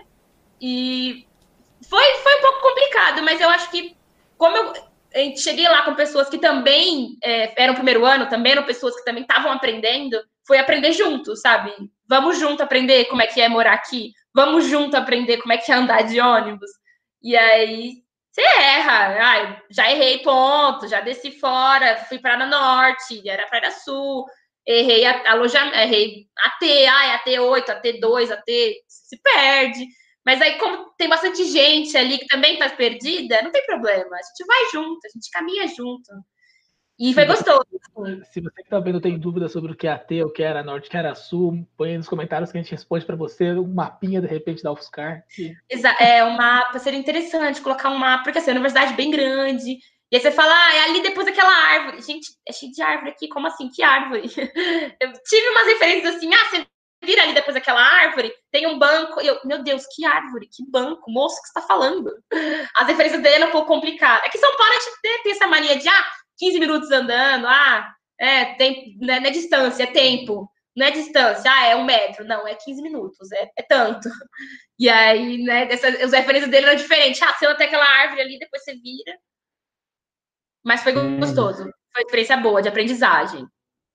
Isso, de quando você chega na UFSCar, acho que qualquer universidade assim, que você sai para morar, é muito isso que a Rebeca falou, de você sacar o quanto antes que todo mundo não faz ideia do que está acontecendo. Então, tipo, você chegou na aula ninguém faz ideia do que está acontecendo, você chegou na aula, não está acontecendo, ninguém faz, provavelmente. Dificilmente Sim. você vai esquecer. Exatamente, não tem problema. Não tem problema a gente errar. Estamos todo mundo aqui. Se quando eu cheguei no meu primeiro dia de aula, o professor errou a sala, o professor chegou dando aula que nem era a aula dele, eu já fiquei, ah, o que, que dá eu entrar numa aula de, sei lá, de filosofia? O que, que dá eu entrar numa aula, sei lá, de mecânica? Ah, já estamos aqui, vamos ter aula, né? É que você aprende que o Enem, o Enem não filtra tanto assim, né? Não tá problema, né? A gente tá aqui, ainda tem uma... mas já aconteceu de estar na sala e entrar uma galera e ficar tipo, gente, não é enfermagem aqui? A gente, não, é pedagogia. Ah, tá. E aí a pessoa saía da sala. Aconteceu, às vezes também de prova, tipo, do que, que é essa prova, gente? Filosofia. Aí a pessoa, ah, eu acho que eu tô na sala errada. Aí a pessoa sai. Aconteceu algumas mas, vezes, mas a gente não julga. Em algum momento do, durante o curso, você pensou, você falou que gostava de biologia, né? Você pensou é. em mudar o curso, de repente começar outra licenciatura, ou você realmente foi cabeça para frente e seguiu em então, pedagogia? Quando eu estava no começo, assim, a gente tem mais matérias na, na grade, que eu, eu te, a minha grade de 2011, a grade que está atual agora na, na, na Fiscal de 2018. Então, estou falando da grade de 2011, que é a minha experiência são matérias, no começo são matérias mais teóricas, assim, de educação, de, de didática, né, de pedagogia, ali nessa parte mais, é, educação da maneira mais geral. E é um pouco mais complicada, mas, assim, é gostoso você ver, mas ela é uma parte mais diferente. Quando a gente começou a ter esses, essas aulas mais práticas, né, que são as aulas que a gente tem de ciência, que a gente tem de matemática, foi, assim, foi muito gostoso. Que aí eu falei, não, tudo bem, eu gosto de biologia, mas eu gosto também de pedagogia, eu gosto também de matemática, eu gosto também de história.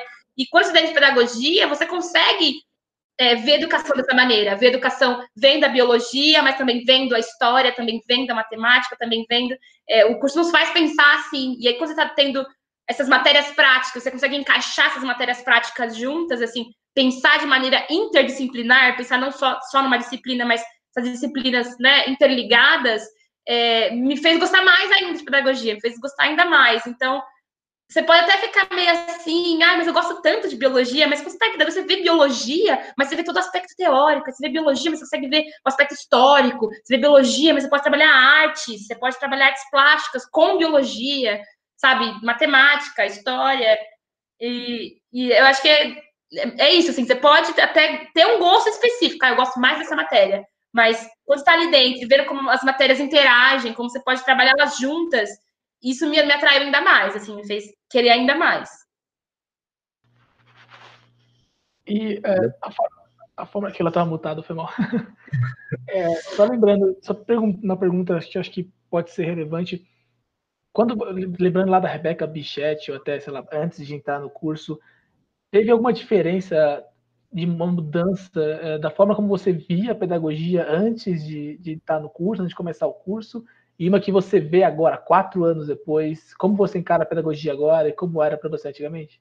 Com certeza, isso assim, sem dúvida, sem dúvida, porque a gente tem, né, um conhecimento, assim, geral das coisas, a gente acha, ah, pedagogia é porque você gosta de criança, você, né, tem aspecto materno, ai, porque criança é uma coisinha fofa, ai, é um serzinho pequenininho, tem que ser cuidado, e a gente muda tudo isso, a gente todos os paradigmas que a gente tem de o que é educação, o que é a criança, o que é o indivíduo criança, o que é a infância também, o que é o que é a infância, sabe? Como a gente enxerga isso, de que maneira a gente lida, ela sempre existiu, sempre existiu infância, a gente sempre achou que criança era ser que tem que ser protegido, não, sim, talvez.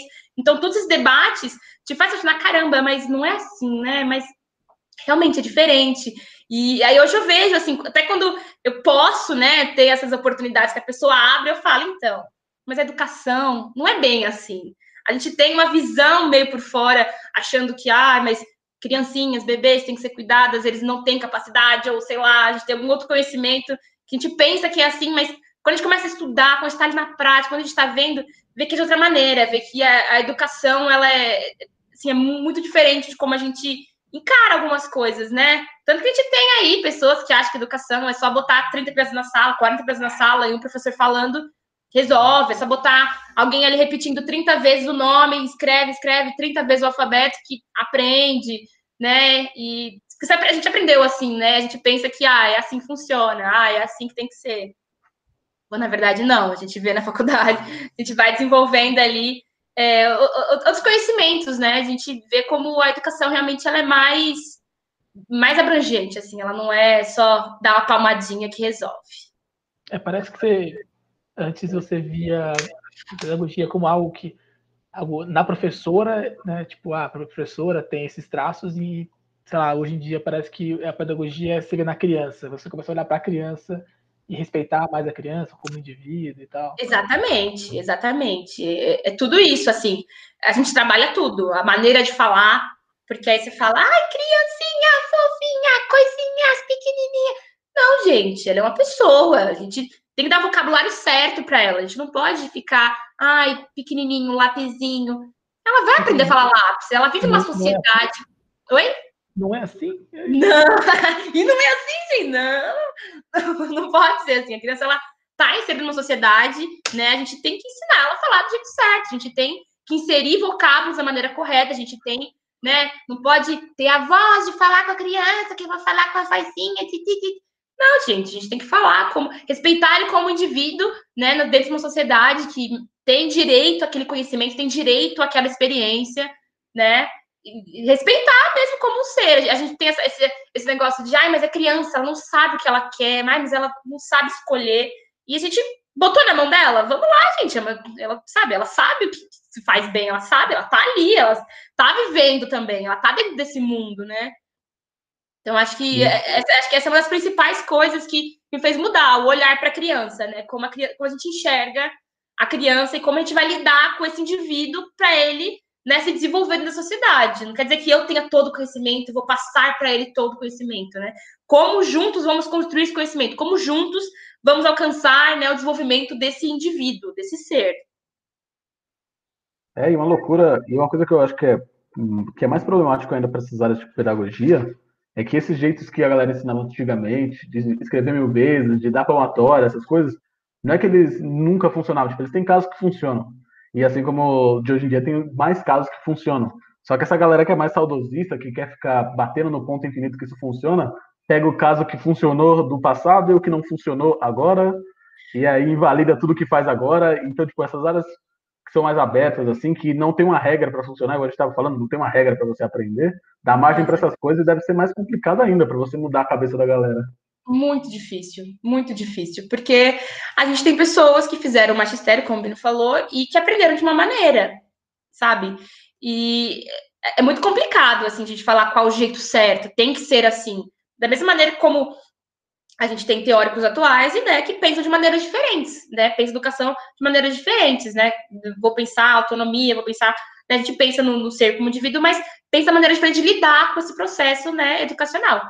E é, é muito complicado, assim. Eu, eu, presenciei, eu tive né, em sala de aula, presenciei algumas experiências de professores que achavam que sim, essa maneira, essa maneira correta, a gente tem que usar é, cartilha, não sei se alguém usar a cartilha aqui, se alguém conhece, era aqueles livrinhos que tinha é, contornar o A, aquele Azinho de tra traçado, e aí tinha ba, bebe, babu. E aí você fazia todo aquele silabado, repetia várias vezes.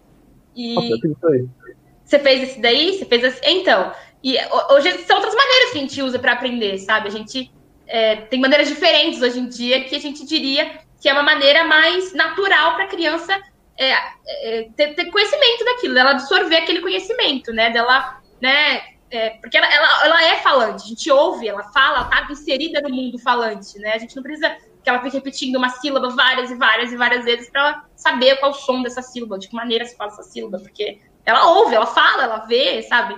E, e aí a gente passa, vi experiências de professores que, por ter aprendido assim, por ter executado por tanto tempo assim, acreditavam que essa era a melhor maneira. Não tô dizendo que ele tá errado, ou que ele tá certo, ou que só pode funcionar assim, mas eu acho que hoje em dia a gente tenta trabalhar dentro dessas escolas, trabalhar com os professores para que a gente consiga misturar um pouco, trazer um pouco dessa galera que acha que só assim funciona, mas tentar dar aquela atualizada, tentar fazer com que ele, ele enxergue outras maneiras, tentar, né, para a gente evoluir, para a gente realmente é, ver que trouxemos novos conhecimentos, trouxemos, temos novas ferramentas de, de lidar com isso. Por que não utilizá-las? Por que não, né, é, se, se adquirir disso? Por que não usar de, de, dessas ferramentas, né, desses novos métodos? Eu achei bom de ter um exemplo aqui do Léo que fez a cartilha, que a gente dá para ver que ela não funcionou, né? Então.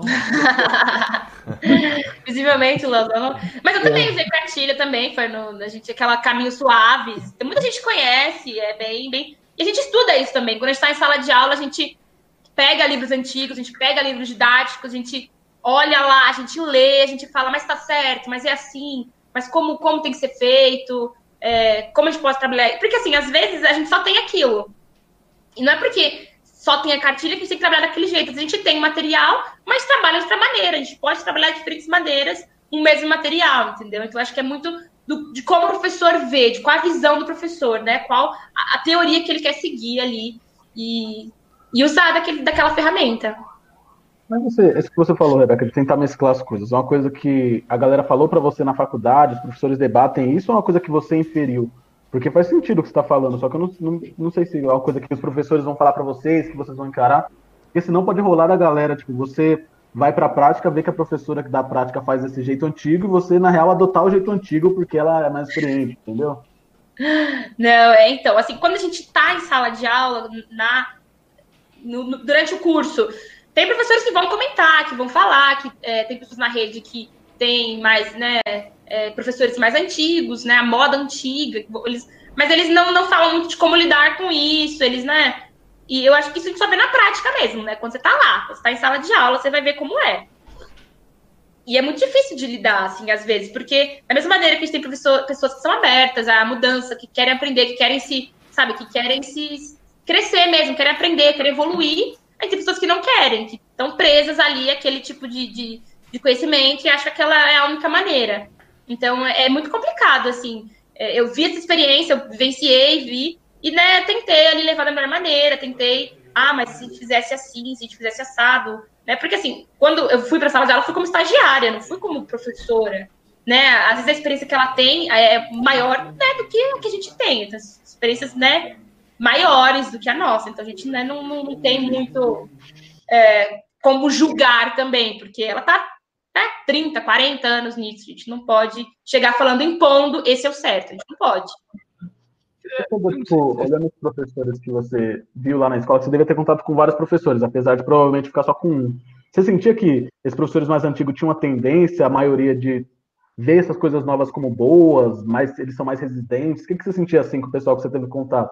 Pior que era muito mesclado, assim, da mesma maneira que eu tinha professores que da época do, do magistério, que achavam super legais, assim, essas novas, nossas redes, essas novas conceitos, novas redes teóricas, que gostavam, que queriam, né, que se, se esforçavam para isso, né? Tinham pessoas que não, tinham pessoas novas que tinham conhecimentos novos, mas gostavam mais dos antigos. É, é muito mesclado, assim, é, pelo menos a, a, vivência que eu tive era um pouco dos dois. Eu tinha dois professores velhos, sim, que tinham né, mais conhecimentos da, do conhecimentos de como era antigamente, queria aprender, quando pessoas novas, que sabia como era atualmente, mas preferia também a maneira antiga.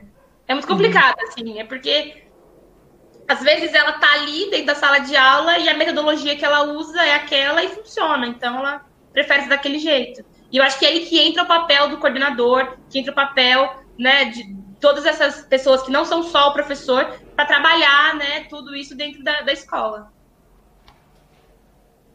Tem uma pergunta aqui da Maria das Graças, grande tia Graça, um abraço, obrigado pelo carinho aí. Ela pergunta é. se não fosse a pedagogia, que outro curso você faria, caso pedagogia não fosse uma opção? Então, quando eu não quis fazer, quando eu estava pensando em não fazer pedagogia, era audiovisual, que eu gosto muito de, dessa área. E hoje em dia acho que talvez eu, eu tenderia para essa área assim de, de produção, de eu gosto muito de cinema, é uma área que eu gosto muito e também tento incrementar nas, nas minhas, nos meus trabalhos, nos meus projetos, eu tento incrementar isso para as crianças. Talvez seria essa área, assim, acho que eu seguiria. Pode não ter nada a ver, pode ter, mas acho que seria para a área de cinema, audiovisual, essa parte mais fazer filmes.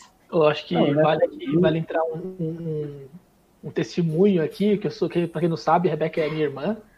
E é, é, é Caraca, eu acho que minha imagem sumiu, enfim. É muito válido isso porque uma vez, quando a gente era pequeno, pequeno não, né? Adolescente, a Rebeca fez um trabalho para aula de artes, que era um stop motion, era um filme. A professora chorou, tá ligado? Tava tão ruim assim. Tadinha, né? É pra usar essas ferramentas todas na pedagogia, né? Exatamente, acho que é por isso que eu gosto da pedagogia, né? Eu já fiz, eu sei, eu, quando eu participei do, do projeto do PIBID, é, eu tenho, a, a, gente tem um tema base ali. Ah, a gente vai seguir esse tema, a gente vai ver qual a necessidade que a turma tem, a gente vai seguir. Mas eu incrementei, eu falei, ah, essa necessidade da turma, vamos trabalhar com filme. E eles fizeram filme, eles fizeram stop motion, eles que gravaram, separaram em grupos, assim, eles que eu tentei usar dos conhecimentos que a gente tinha que trabalhar, mas com as ferramentas que eu gosto, que assim, que eu quero que eles aprendam também, que é eles puderam pegar o celular, eles tiraram foto, eles editaram vídeo. Que eu acho que é uma coisa que tá crescendo, sabe? A gente vai viver isso. Eles têm, eles, na verdade, eles tinham mais conhecimento que eu em algumas coisas. Tem crianças lá, ah, eu tenho um canal no YouTube, eu tenho não sei o quê. Então, assim, eles estão se atualizando, eles estão tendo essas ferramentas. Por que dizer que não pode entrar na sala de aula? Quem vai falar não pode ter na sala de aula? Eles vão ter o tempo inteiro, isso tá ali, né? Tá, a gente, ou a gente aprende a, a a incrementar isso no nosso dia a dia, porque acho que bloquear, falar, não, não vai ter, vamos travar, não vai ter, para mim é, é, pior, a gente não consegue. É muito difícil, é muito difícil. Eu vou, vou puxar uma frase aqui, que, frase típica de redação de Enem. Vai lá. Com o advento da tecnologia, teve, Soltou, Tem soltou. de- de- é, tem que soltar de tempos em tempos. Tem muito isso de tentar colocar tecnologia em todo lugar. E teve uma vez que eu conversei com o coordenador do, do curso de engenharia lá da, aí da UFSCar, e eu falei com ele que eu senti às vezes que a Universidade Federal demorava muito para reagir às mudanças, sabe? As coisas acontecem e quando vai, tipo, aconteceu a revolução tecnológica aí, todo mundo usando tecnologia. Quando a tecnologia vai chegar nos cursos ali, já tem outra tecnologia rolando, entendeu? E tem isso na pedagogia também, tipo, vocês aprendem, tem alguma coisa de utilizar, utilizar essas ferramentas novas na educação? Se não tem, tem algum grupo de extensão que faz alguma coisa nessa linha aí ou não? Então, em relação à tecnologia em si, assim, a gente teve algumas experiências assim em sala de aula de como utilizar, mas por ser uma área que eu gosto, é uma área de, de- meu interesse, eu, eu, eu busco um pouco, sabe? Eu busco de professores, de, né, de, de, de outras experiências, de outros professores, de como eles usam as tecnologias na sala de aula. E eu me lembro de uma experiência, assim, que uma professora contou, que ela levou é, é, co- computadores, né, peças, levou teclado, levou celular, para as crianças de 3, 4 anos olharem. E, e quando ela perguntou para o professor, né, a, a professora perguntou para a criança o que, que era aquilo, e quando ela viu o teclado, ela falou: ah, é uma peça de computador antigo. Né? E, e eu fico assim, gente, para criança, o computador é o notebook, que é a tela e o negócio. O teclado em si já é uma peça do antigo. Na visão dela, na criança de 4 anos, o teclado já é uma peça de computador antigo. Você entende como para eles a cabeça dele já tá lá na frente. A gente acha que ai, tá caminhando. Não, gente, eles para ele aqui é uma do computador antigo. Computador de mesa é o computador antigo. O PC de mesa é um PC antigo. E eu acho que assim demora bastante, porque se, a gente pensar, isso é muito novo, né? A tecnologia, ela tá muito recente ainda, né? A gente teve mais tempo sem tecnologia do que com tecnologia. Então, a gente ainda não tem muitos estudos de como isso vai influenciar a gente, de que maneira isso vai, né? Então, realmente é um debate muito complicado, tecnologia dentro da sala de aula. É, é difícil, é um debate muito complicado. Da mesma maneira que aqueles professores antigos que dizem, não, não pode entrar, não pode ter. A gente tem os professores que querem né, mostrar que realmente está no, no mundo tecnológico, ele vai ter essa vivência tecnológica. A gente tem que, ele tem direito a ter acesso a esse conhecimento, ele tem direito a saber é, programação, ele tem que saber é, usar um computador, tem que saber um e-mail, ele tem que saber usar o Excel, ele, porque ele vai usar isso para a vida dele. Se a escola é um preparo para a nossa vida, a gente tem que dar acesso a isso, a gente tem que saber trabalhar isso. Mas está influenciando já as crianças, as crianças hoje em dia tudo jogando Free Fire em PC Gamer. Free Fire, tudo! Nossa, eu tive que aprender isso, porque assim, não tem conhecimento. Você chega na sala de aula, todo mundo sabe, o assunto é esse, o conhecimento é esse. E assim, umas coisas que a gente aprende muito é, é seguir do conhecimento da criança. A gente tem que ver o que a criança sabe para a gente partir daquilo, para que seja de, de interesse dela também, né? E aprender sobre Free Fire, porque a gente tem que saber ali as coisas para as crianças estarem interessadas também. Então, tecnologia é uma coisa de interesse deles? Vamos aprender também, vamos buscar partir do que eles gostam, vamos partir daí. PC pra eles tem que ter aquelas luzinhas brilhantes, tá ligado? Tem que ter aquelas Então. cores coloridas. Não, não é gamer, isso não é gamer. Não, nem, não, Não, é gamer, que é FPS dropa. Mas aí, é, é... Rebeca, e, e dentro do curso, quais são as três matérias que você mais gostou até agora? Caramba, que difícil. Tá, eu vamos ver. soube responder. Eu vou caguetar aqui que ele falou 300 matérias. É porque assim, eu, eu vejo que as matérias do meu curso elas são bem, bem é, intercaladas, né? Você tem uma matéria aqui, mas o que você vê nesse conteúdo você vê aqui, você vê ali, você vê assado. Mas eu acho que uma das que eu gostei bastante foi criança e infância, que é quando a gente passa ali a ver o que é infância, né? Porque a gente acha que criança, infância é uma fase, infância é um momento da vida que todos vão passar. E a gente passa a debater ali que não, né? Infância é um sentimento, é uma coisa que a gente criou, que a gente tem essa concepção social de que a criança ali está na infância, né? E eu gostei muito dessa matéria, achei que me fez pensar bastante, assim, de realmente mudar a forma como a gente enxerga a criança, porque a gente trabalhou é, vendo quadros, um, um autor que via quadros antigos, né, de, de assim, como eles retratavam a criança. Então, a criança era um mini adulto. A criança, ela agia como um mini adulto. Então, a gente enxerga a criança assim hoje em dia? Não, sim, de que maneira, até que ponto. Então, esse debate foi muito gostoso para mim, pensar como a criança é vista. Acho que essa aí foi uma das que eu gostei. Eu gostei muito também de história da educação. Além de ter uma professora maravilhosa, assim, uma professora muito boa, também tem uma influência, né? A professora boa te faz querer gostar da matéria também. E a educação foi muito bom, porque a gente tem as justificativas, né? A gente tem a educação é assim porque a gente viu ali no aspecto histórico de que maneira chegou a esse ponto né? E sim, você vê tudo, desde quando chegou os portugueses aqui no Brasil, educação no Brasil, como foi, educação no mundo, como foi, como é esse movimento, né? Ah, o pensador disse aqui uma coisa, como chegou nessa parte, de que maneira outro, esse pensador. Então, pensar esse aspecto global da educação também foi muito gostoso.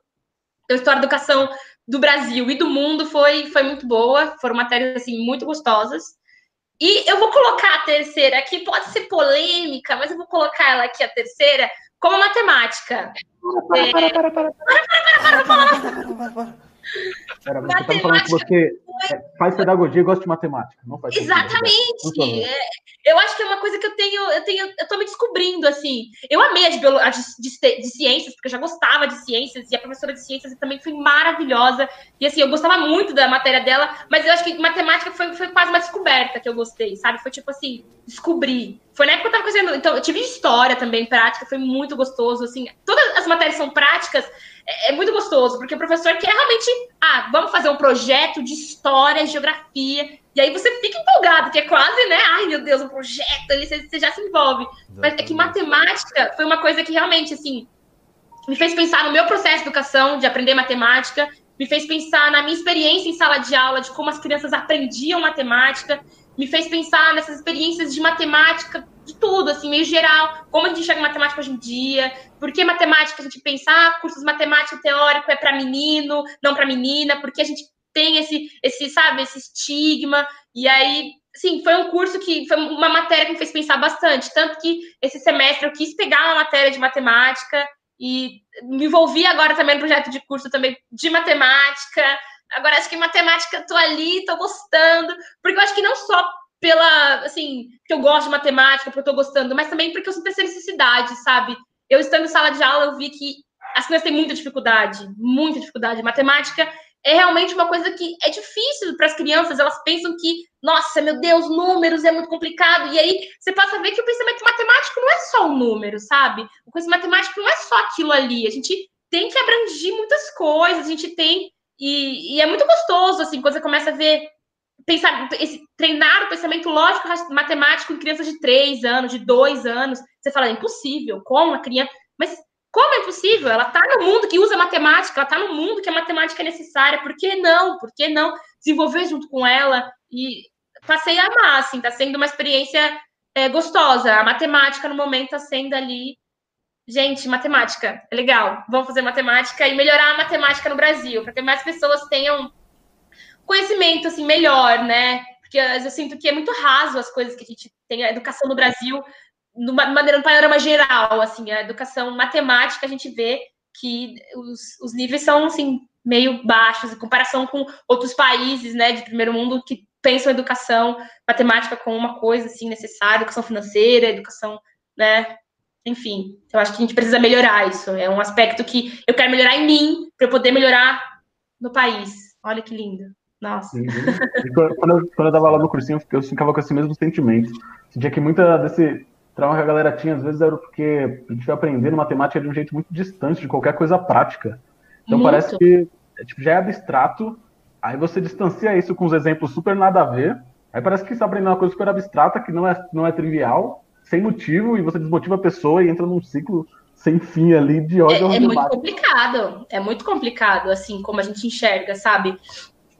É estética para criança, assim, porque a gente. Como você aprendeu matemática? Como você aprendeu que o número 1 um era significava aquela determinada quantidade, o número 3 era determinada quantidade. Como você associou aquele, aquele signo, aquele código com uma quantidade, sabe? Até, até para isso é, é surreal, assim, difícil mesmo. Mas quando a gente trabalha isso de uma maneira natural, que seja que a criança tenha a curiosidade, que a criança ela vê, ela sabe, ela toca, ela pega, ela vivencia aquilo, é, é totalmente diferente. Ela vai ter uma experiência, sabe, ali verdadeira.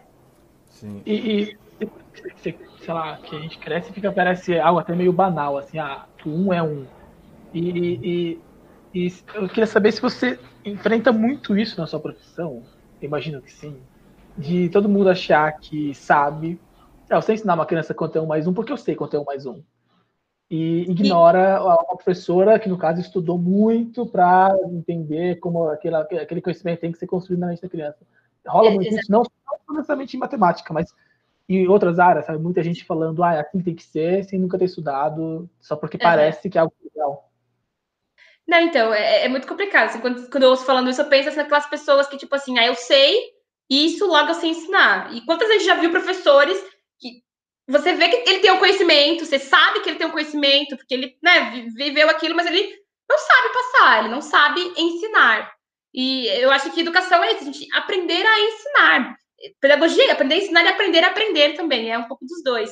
E eu, eu ouviu né, um depoimento de uma pessoa que ela fez licenciatura em matemática. E licenciatura em matemática, né? É, é toda ali, a parte teórica, matemática, pipipi, popopó. E ela foi dar aula é, particular para uma criança de 7 anos. E acho que, não sei que era multiplicação, era divisão. E ela não sabia como explicar para ela o que era a multiplicação, o que era ali aquela divisão, como aquilo funcionava. Ela falou assim, gente, eu sei como é que eu faço para dividir 8 por 2, eu sei como faz, mas como eu vou explicar para ele o que é a divisão? E ela falou que está fazendo agora é, é, pedagogia, está indo para os cursos de pedagogia, porque ela, mesmo fazendo licenciatura de matemática, ela não se sentia preparada para ensinar matemática. Que é, é, complicado, é uma coisa assim que a gente tem que rever a maneira como a gente ensina matemática. E, e eu acho que a gente sofre bastante disso, assim, não só na, na, de maneira geral, né? A gente acha que quem tem o conhecimento, né, ensina. Você, você trabalhou 50 anos arrumando um motor, vai lá me ensinar a criar um motor, vamos lá, me ajuda aí do zero a montar um motor. E é, não é assim, sabe? É, é, é, muito diferente a maneira como você ensina, a maneira como você faz a pessoa, como você se faz ter entendido. Você tem que, a pessoa tem que ter clareza no que você está falando, no que você está explicando, né? E é muito complicado. É, é são cinco anos para isso, gente, para a gente aprender ali como ensinar como fazer a pessoa chegar ao conhecimento, chegar ao entendimento daquilo. Na, Sim, na, deixa eu só fazer um comentário. É, na terceira série eu tinha uma professora, professora Telvina, vulgo Tel. Lembra o nome, lembra o nome, marcante. Não, então, porque a professora tinha 1,90 e ainda assim os alunos gostavam dela, né? Então, você vê como ela se esforçava. E aí ela tinha um sistema nas aulas de matemática que era ir fazendo duplas, tipo, ah, quem entendeu? Quem não entendeu? Aí faz dupla. Aí para ver se quem entendeu conseguia explicar do jeito que ele bolou na mente. E eu lembro de uma aula de porcentagem específica. Porque eu, eu, eu faço porcentagem do mesmo jeito desde quando eu aprendi, né? Eu sempre divido em porcentagem de 10, porcentagem de 1 e junto tudo. E aí a gente sentava em dupla e tal. Ah, você entendeu como ele te explicou? Entendi, beleza. Então vocês vão sentar de dupla agora na, em aula de matemática. E eu trago isso até para a universidade. Mesmo falando de é, matemática aplicada em alto nível, é sempre assim: tem um problema para resolver? Chega no colega, chega no Leozão, Leozão, como é que você fez? Ô João, como é que você fez? Às vezes o jeito que, que ele vai te explicar é muito diferente do que está no livro, sempre é, na verdade. Muito diferente do que a professora passou. E, uhum. e, eu trouxe isso da terceira série comigo até hoje. Porque é, é, é, gostoso isso, você tem uma experiência boa. Eu falo que eu também pude vivenciar isso, porque eu fiz é, meu, meu ensino fundamental e médio, os primeiros anos foram numa. Foi no SESI, foi numa escola particular. E o SESI tinha estrutura assim, as carteiras eram organizadas em duplas. Né? Eram duas crianças sempre, eram três fileiras, né? Mas três fileiras de duplas. Então tinha dois, dois e dois. E é, é, eu, eu vivi isso e para mim era natural, você aprender com alguém. E hoje em dia você vê escolas que não é assim, sabe? É aquela fileirinha, um atrás do outro ali, todo mundo vendo a caraquinha um do outro. E eu, eu falo, gente, uh, tudo evoluiu, sabe? A, a indústria evoluiu, a, sei lá, a maneira como o hospital evoluiu, tudo evoluiu. Por que a escola não? Porque a minha mãe sentou atrás de alguém, a mãe dela sentou atrás de alguém numa fileirinha, a mãe da mãe dela sentou atrás de alguém numa fileirinha sabe? A gente tem que até pensar nisso, na maneira como a gente estrutura a sala de aula. Por que tem que ser uma fileirinha um atrás do outro? Por que tem eu tenho que dar um espaço entre um um outro? Agora tem, né? Coronavírus. Mas porque eu tenho que colocar ali um atrás do outro certinho e assim que eles vão aprender. E eu, olha, vou ser sincera, quando eu ia para minhas aulas de PIBID, eu fazia uma bagunça na sala de aula. E a professora deixava. Eu ia lá, colocava eles de uma. Eu reorganizava a sala, colocava, separava em grupos, ou fazia roda, porque eu tive essa experiência também na universidade. Muitas das nossas aulas era uma roda de conversa. A professora sentava em roda e se perguntava: e aí, o que você achou? Qual, qual é o seu argumento do texto? O que você destaca? E era gostoso aprender assim, porque você tem uma observação do texto que outra pessoa não teve, e aí você fala, a pessoa fala, nossa, é verdade, mas isso junta com isso, junta com aquilo. E foi uma experiência que eu gostei, que, caramba, funciona. Vou levar para as crianças. Vamos lá, vamos sentar em roda. O que você gostou do filme? Fala para mim, e você? O que você achou legal? E eu bagunçava a sala, a gente né, chegava, arrumava as carteiras, e tinha que mudar, e falava, não, gente, a gente tem que aprender. Aprender não é só assim, não é só sentar um atrás do outro. Também aprende assim, mas não é só assim, tem outras maneiras. Por que não né, mudar, pensar de outras formas, essa estrutura dentro da sala de aula mesmo? eu queria registrar que eu estudei na mesma escola que ela, e eu não lembrava que, agora, na real, eu lembrei que realmente era de dois, não era um atrás é, do outro. Dois. E eu acabei de ter uma epifania muito grande, né? eu vou levar para psicóloga isso. Vai lá, funciona. Travou. isso realmente ajudou pra caramba o meu aprendizado, com certeza. Então, é, é isso que eu falo. Na, na universidade, a gente tem isso. A gente tem o repensar a nossa educação. Vamos repensar, vamos lá. Como foi? Como você aprendeu? Como o Bino aprendeu que a educação. Gabriel, no caso, sei lá, vocês chamam de Bino ou de Gabriel em live? Só é Bino, Bino, Gabriel, só. Como ele aprendeu a porcentagem daquela maneira? Porque ele lembra, porque ele lembra o nome da professora. Eu tenho também experiências que eu lembro o nome da professora. Eu lembro de, de porcentagem, não, meu foi fração. Eu lembro da minha aula de fração, que a gente levou bolo para a escola e dividiu o bolo em um quarto, em um terço, em um sexto, e foi dividindo o bolo. E eu me lembro, assim, dessa, dessa vivência. E eu falo como essas vivências diferentes marcam. Eu tinha seis, sete anos, eu lembro o nome da professora, eu lembro o número da sala, eu lembro da roupa que eu tava vestindo, que era uniforme, né? A gente, a gente lembra, porque é, é uma vivência marcante. Aquilo, tipo, esse estralo do conhecimento é uma vivência marcante, é uma vivência que fala, caramba, aprendi. Olha isso, olha como, como isso faz sentido na minha mente, olha como, né? E eu acho o quanto é importante a gente sempre é, ser uma, questão aspiral. A gente aprendeu, vamos voltar, ver se aprendeu, vai mais um pouquinho, volta, ver se aprendeu, vamos mais um pouquinho. Então, ter sempre, é, revendo mesmo, assim, porque reforçando nossos conhecimentos. E é muito gostoso ver isso na criança, tipo, o estralo que ela tem. Pá, aprendeu. Isso. Para mim, eu sempre tive muito claro que parece que a gente, cada pessoa entende de um jeito as coisas. Só que você, você às vezes vendo como é, tipo, a explicação do Binão, o Binão explica para mim como é que funciona a porcentagem para ele. Às vezes eu entendo, mas não é porque eu vou fazer igual a ele, só que ficou claro para mim, eu consigo montar uma explicação para mim mesmo, sabe? Exatamente. Mim, muito assim. É, então. Mas, mas é isso, eu acho que é, tem uma pluralidade de conhecimentos, né? A gente tá em sala de aula, a gente vê isso. Não vai aprender todo mundo igual. Eu não tenho robozinhos que eu insiro conhecimento e pronto, todo mundo baixa, faz download ali, todo mundo aprendeu. Não é assim, cada um tem o seu movimento, cada um entende de uma maneira, cada um tem ali, né, a sua maneira de, de absorver aquilo, né, de, de, de, internalizar o que ela aprendeu. E, e, aí a gente brinca e fala, gente, é uma sala é, é múltiplo, é, são muitas coisas, a gente não pode é, realmente tornar blocos, ah, pronto, esse é o conhecimento, pá, travado. Não é, educação ela é isso, ela é ver diferentes maneiras e diferentes regiões. Se eu estou aqui, eu tenho uma experiência, se eu estou em outro lugar, a experiência é outra. Então, eu não posso usar a experiência que funcionou aqui para jogar lá, porque são vivências diferentes, sabe? E acho que é isso que a gente que eu acabo assim, prejudicando a gente massificar, achar que esse é o conhecimento, todo mundo vai aprender dessa maneira e esse é o conhecimento para todo mundo. Que pode realmente ter uma base, ó, esse aqui é conhecimento que a gente tem que aprender. Mas eu, eu vou aprender assim, ela vai aprender de uma maneira que seja mais fácil para ela, vivendo a vivência dela, de onde ela veio, sabe, de, de onde ela tá, com a família estrutural, assim, tudo isso faz muita influência, tem muita influência na educação. Quem é você, o que você é. E uma educação naturalizadora é isso, uma educação que enxergue você como indivíduo, que enxergue você como um ser, não você como um número, não você como dentro de uma classe, dentro, né, num bloco. Rebeca, deixa eu puxar a próxima pergunta aqui, que é, a gente falou das matérias, do top 3 matérias, a gente entrou nessa reflexão filosófica aí da pedagogia e das nossas histórias com matemática. Mas qual é, a, qual é a matéria que geralmente o pessoal tem dificuldade para passar? Aquela matéria que todo mundo sofre na pedagogia. Tem alguma? Olha, ou uma? Acho que as práticas, é, matemática, assim, a galera achou um pouco difícil, porque a gente tem dificuldade com matemática, né? Uh, acho que as práticas no geral, assim, não sei, matemática, biologia, ciências. É porque é, é um curso, assim, que eu vejo que. É, falar é fácil. Não, não é fácil. Eu tô dizendo que é um curso que a dedicação, a forma como você se dedica à, à, matéria ali, é, assim, ah, eu quero aprender, ah, eu quero ler, eu quero participar das aulas.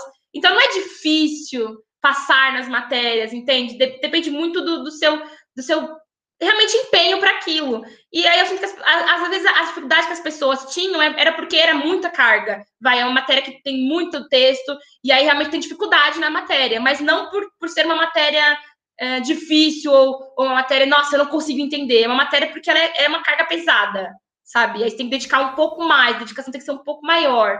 E aí você tem que ler mais, tem que sentar, tem que ver o que o autor falou. Às vezes você tem que ver as referências do autor. Às vezes o autor lê, faz o texto lá, entendendo que você tem um pré-conhecimento daquilo, e às vezes você não tem. Então você tem que ler as referências do autor, ver ali o que ele teve, para você poder entender aquele, aquele, aquele artigo ali.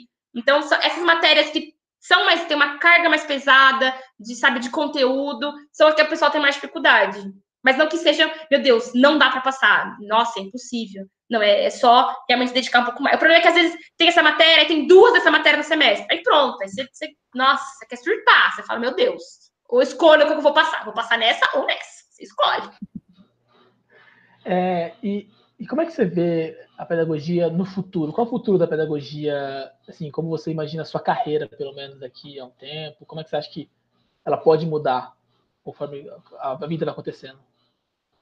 Assim, eu acho que da mesma maneira, né, como as coisas evoluem, assim, as coisas vêm evoluindo, eu acho que a pedagogia já, já, já se engrenhou em diferentes âmbitos, assim, ela já, ela está dentro, já, já está dentro de uma indústria, ela está dentro ali de, né, de, de outras áreas, ela está ali atuando, às vezes a pedagoga está atuando dentro de, de, de RH, né, de conhecimentos ali dentro do RH. Então, eu acho que a gente pensa que é muito fechado ali na sala de aula, né? De como a gente, ah, professor está sentado ali ensinando. E não, eu acho que como a, a pedagogia ela vai te ensinar não só né, uh, quando você é pedagogo, você não atua só como professor, você é pedagogo, você se forma, né? Como você pode atuar como diretor, você pode ser um coordenador de aluno, você pode atuar em diferentes áreas, assim. E eu acho que não só não só para ela conversar com outras matérias, né? Então a gente pode se especificar tem, sei lá, pessoas que, entraram comigo que gostaram muito de pedagogia e tem a psicopedagogia, que são matérias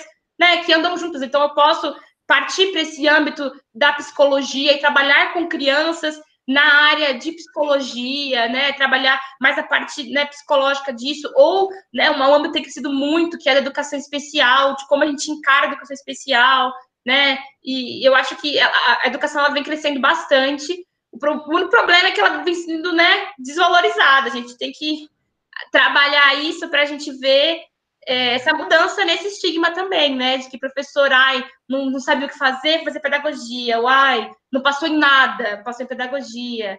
E, e não, são pessoas que realmente querem é, escolher uma educação como a ferramenta para mudar o mundo, escolher a educação como a maneira de tornar o mundo um lugar melhor, sabe? E eu acho que a gente por, por ter esse conhecimento tão amplo, tão aberto, a gente pode atuar né, em diferentes áreas. Assim, eu hoje, atualmente, por estar trabalhando com criança educação infantil, estar apaixonada por essa área, é uma área que eu, eu tenho dedicado mais, eu tenho, é, sei lá, vontade de me, me debruçado mais sobre isso, que é a educação infantil, que é tanto de 0 a 3 anos, quanto a pré-escola, que é do, de 4 a 5, que, assim, a gente vê o quanto tem influência, né?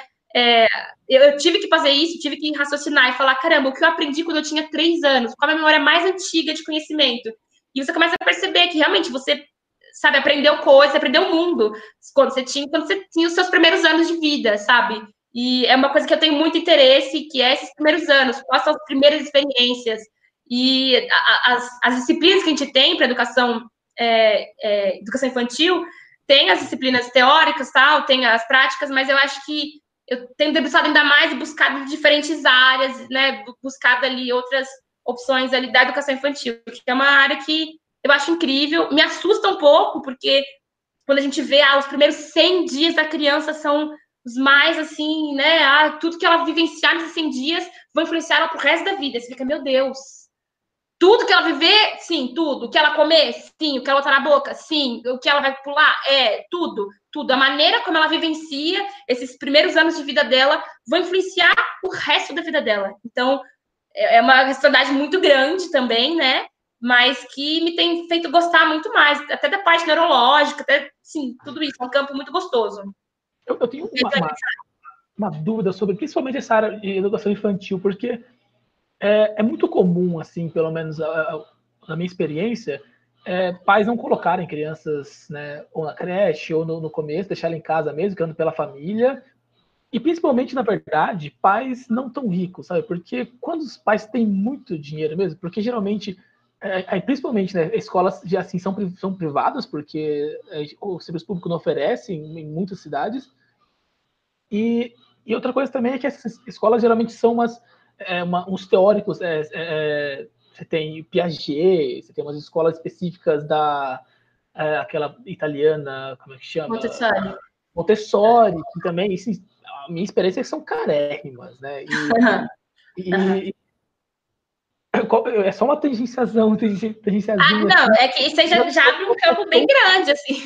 Qual é o seu ponto de vista para isso? Porque é, é, é, geralmente, realmente, quem tem é, acesso a quem tem mais dinheiro e, e acaba só, né, sei lá, é, elitizando mais, sabe, esse, esse, esse conhecimento, por, justamente porque, sei lá, o, o, o, o nosso Estado, o serviço público, não pensa muito nisso.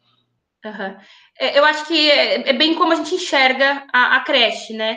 A gente, durante muito tempo, enxergou como algo necessário não para as crianças, mas sim para os pais.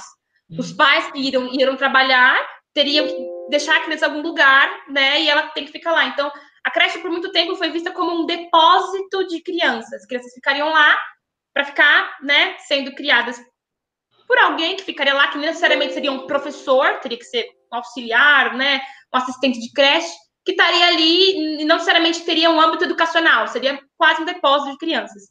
E a gente viu durante muito tempo isso como um direito dos pais. Os pais têm direito à creche, porque os pais têm que trabalhar, logo eles têm direito à creche.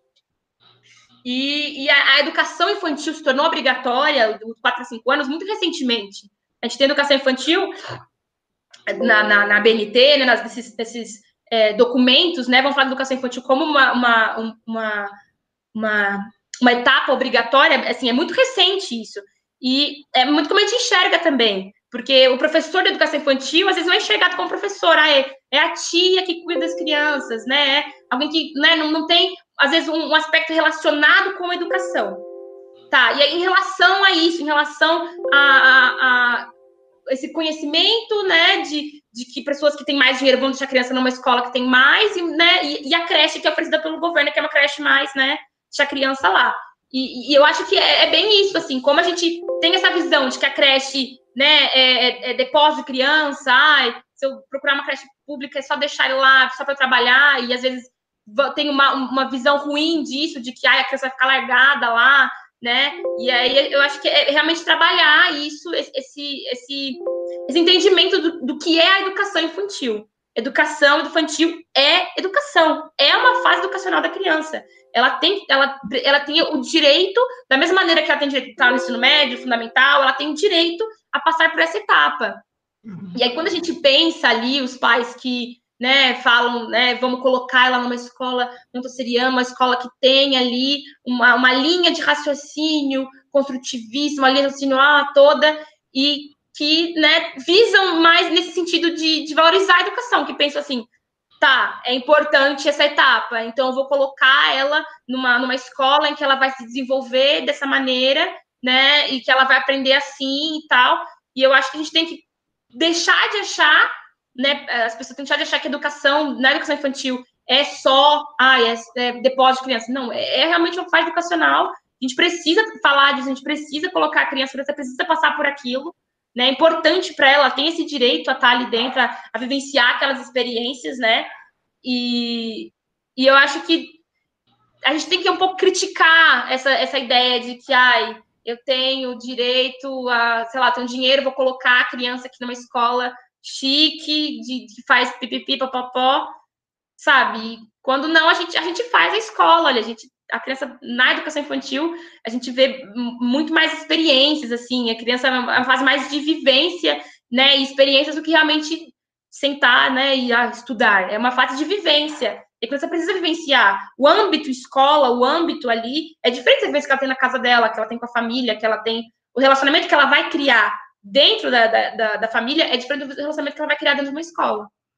Então, acho que a gente tem que pensar a educação é, infantil, educação infantil realmente como educacional. Deixar de achar que ah, é creche. Ah, a criança só vai para sonequinha, comer e dormir. E acabou. Né? Passar a enxergar isso de outra maneira. Sim, sim. O fico. Aliás, deixa eu ver aqui a pergunta, senão eu ia viajar. Pera.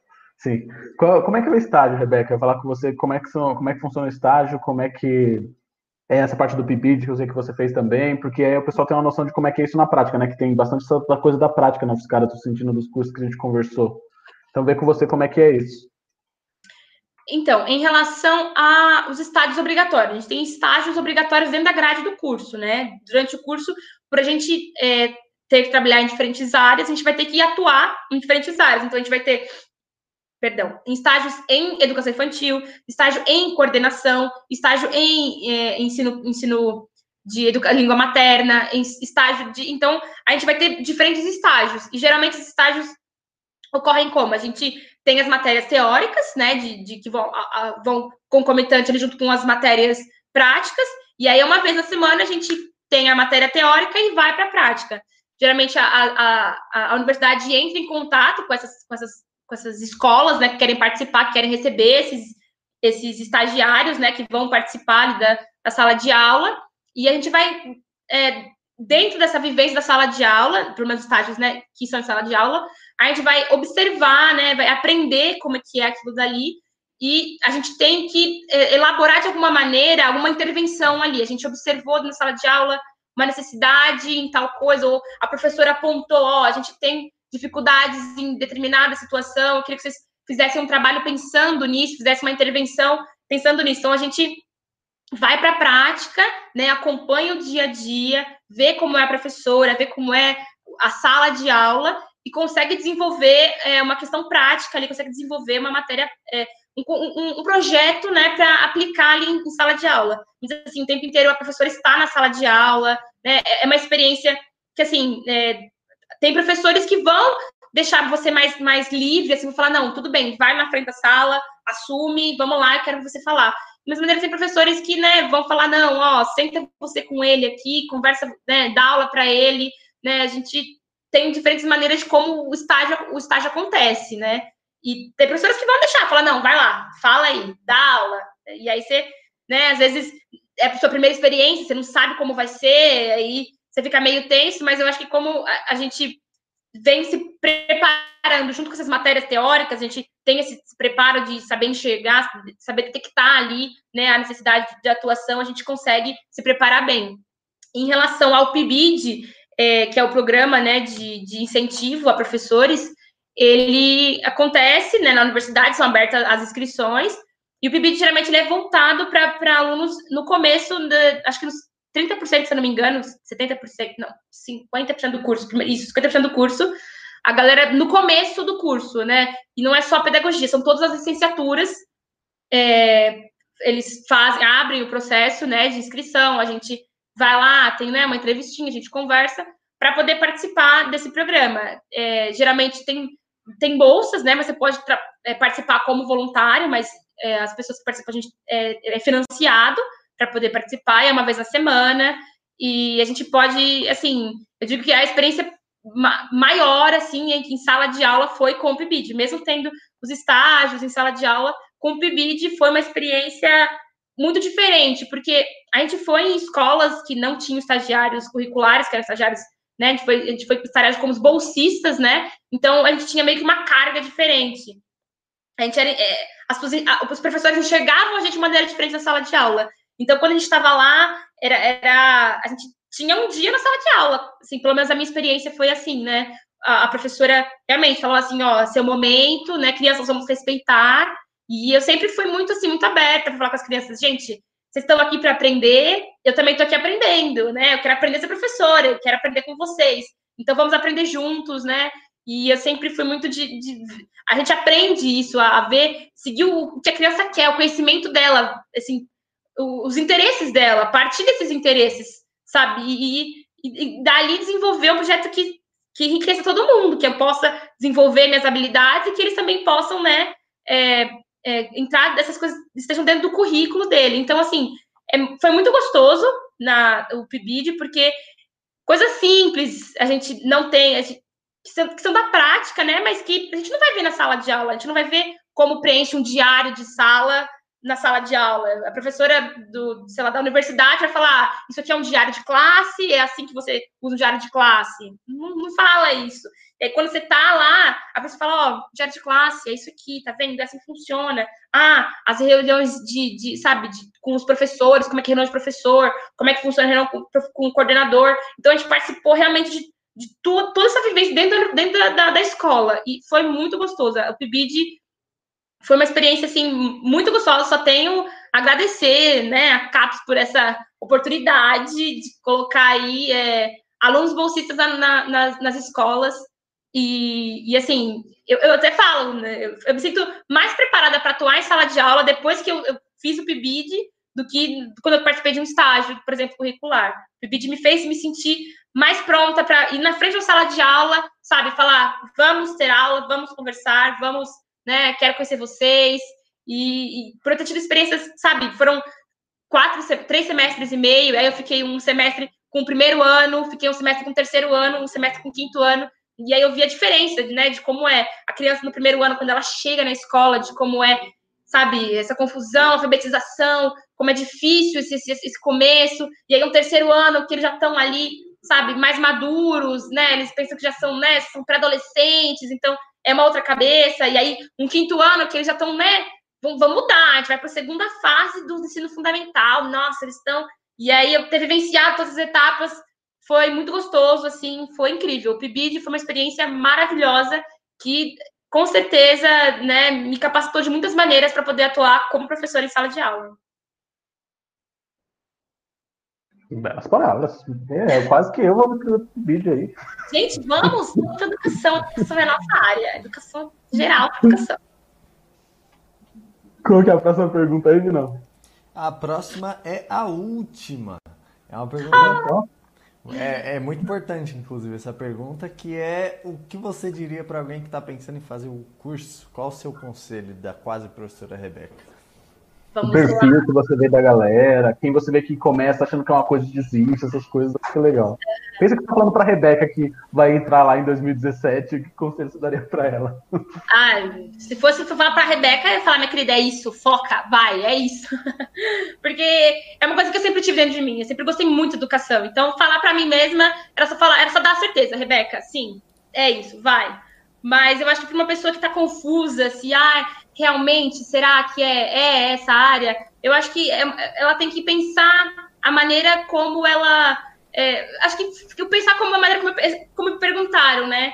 É, o, o, de que maneira você acha que você pode melhorar o mundo? De que maneira você acha que, que o que você faz pode influenciar de alguma maneira positiva alguém? Se a pessoa acha que ela, que ela consegue, ela, que ela tem essa vontade, né, de, de querer ver pessoas crescendo, de saber desenvolver e assim ver essa, essa mágica que acontece quando você está na sala de aula, quando você está no meio de um debate, quando você está no meio ali daquele momento, sabe, ver a pessoa entendendo e agradecendo, sabe, você por, por ter mostrado esse caminho para ela, né? Eu vou falar assim, é isso, é essa sensação que você quer ter, é essa sensação que você quer ter de, sabe, realmente, educação é uma, é, é uma ferramenta que a gente tem que saber explorar, que a gente tem que saber valorizar, né? E é isso que eu quero. Eu vou falar, então, é isso, vai para lá. Às vezes não é educação na maneira pedagogia, você pode, sei lá, ter uma licenciatura em matemática, uma licenciatura em algum outro curso, mas se você enxerga na educação, né, se enxerga a educação como realmente é, uma, uma, ferramenta de, de melhoria do, do mundo, do universo. Então, assim, coisa bem filosófica, né? Eu acho que você tinha que. É, educação é a sua área. Se você se sente bem, né, estando perto de, de, seres humanos e querendo crescer junto com eles, eu acho que é educação. Por isso que eu falo, todo mundo tem que ir para educação. Educação é uma coisa maravilhosa. Todo mundo aprende educação. A gente pensa que entra na sala de aula como como ser que né, carrega o conhecimento e vai depositar sobre todos os alunos. E não, a gente entra na sala de aula aberta para aprender, aberta para ensinar, aberta para, sabe, é, é, muito gostoso isso. Se, se, você quer viver isso, quer ter essa experiência de, querer aprender a aprender, aprender a ensinar, vamos para educação. Bora para educação, galera. Belíssima palavra, Rebeca. Ela, a professora veio e deu aula, não foi isso? Vocês têm que ir na educação, gente. Bora pra educação. educação o, João, o, o, João teve que sair, mas agora a gente iria para o encerramento, Reba. Se tiver alguma outra consideração que você quer fazer sobre o curso, alguma coisa que você achar que a gente deixou de falar, que aí senão a gente agradece e finaliza, porque a gente já falou sobre tudo aí um pouquinho Ai, também. Gente. É que assim, eu amo meu curso, né? Você fala assim, ah, fala aí, não vamos parar. Assim, vamos virar à noite, que eu vou falar, então, porque o curso é maravilhoso, que a gente aprende. eu não vou parar, mas assim, eu acho, de uma maneira geral, eu tentei mostrar todos os aspectos, né, que a gente vivencia ali na, na educação, de como é o curso, de como eu me vejo, né, com esses conhecimentos que eu estou adquirindo durante esse processo, né, dentro da universidade. E eu espero que, né, eu possa ter ajudado ali as pessoas. Qualquer coisa, Estou disponível caso queiram entrar em contato. Rebeca Miranda no Facebook ou de e-mail rebeca.miranda11. Podem me achar, entrar, mandar e-mail, curiosidades. Pode ficar à vontade, porque eu acho que educação também é gostar de falar de educação. Educa... Você gostar de falar sobre isso. Eu gosto de, de falar de educação. Eu gosto de estar no meio de pessoas que vão pensar educação, que vão pensar isso. Então, se você gosta também, vem para o nosso time, gente. Obrigada de verdade por ter chamado a gente, chamado, né? Não que, meu Deus, seja a melhor pessoa para falar sobre isso, mas obrigada. Obrigadão você, Rebeca, ter aceitado participar. Obrigadão a galera que ficou. Do... Tem uma galera fielzaça aqui, que não é, saiu, o número não ficou do começo ao Beijo fim. Beijo pra vocês, lindos, maravilhosos. Obrigadão, Júnior, Rebeca, a, a, a Agatha também que participou, o Karine, o. Obrigada, gente. O Pedro, né? O Gabriel. Agora Maria, todo mundo fazendo educação. Todo mundo tá no curso aí, viu, viu educação, tá vendo? Educação. Todos foram na live, educação. Se vocês não foram convencidos, eu não sei mais o que convence vocês agora. Sim. Eu tô quase migrando meu curso já. Vamos, vamos, vamos. Você termina, você faz, termina e já vai, emenda a licenciatura ali de matemática e vambora. Vambora, vambora. Valeu. Valeu, Reu, pela conversa. Valeu, Binão. Obrigado, gente, qualquer dúvida, sugestão, mandem, mandem pra gente. A gente vai adorar responder. Um abraço, boa noite. Abração, Abraço, boa noite. Valeu todo mundo boa noite. Tchau, tchau.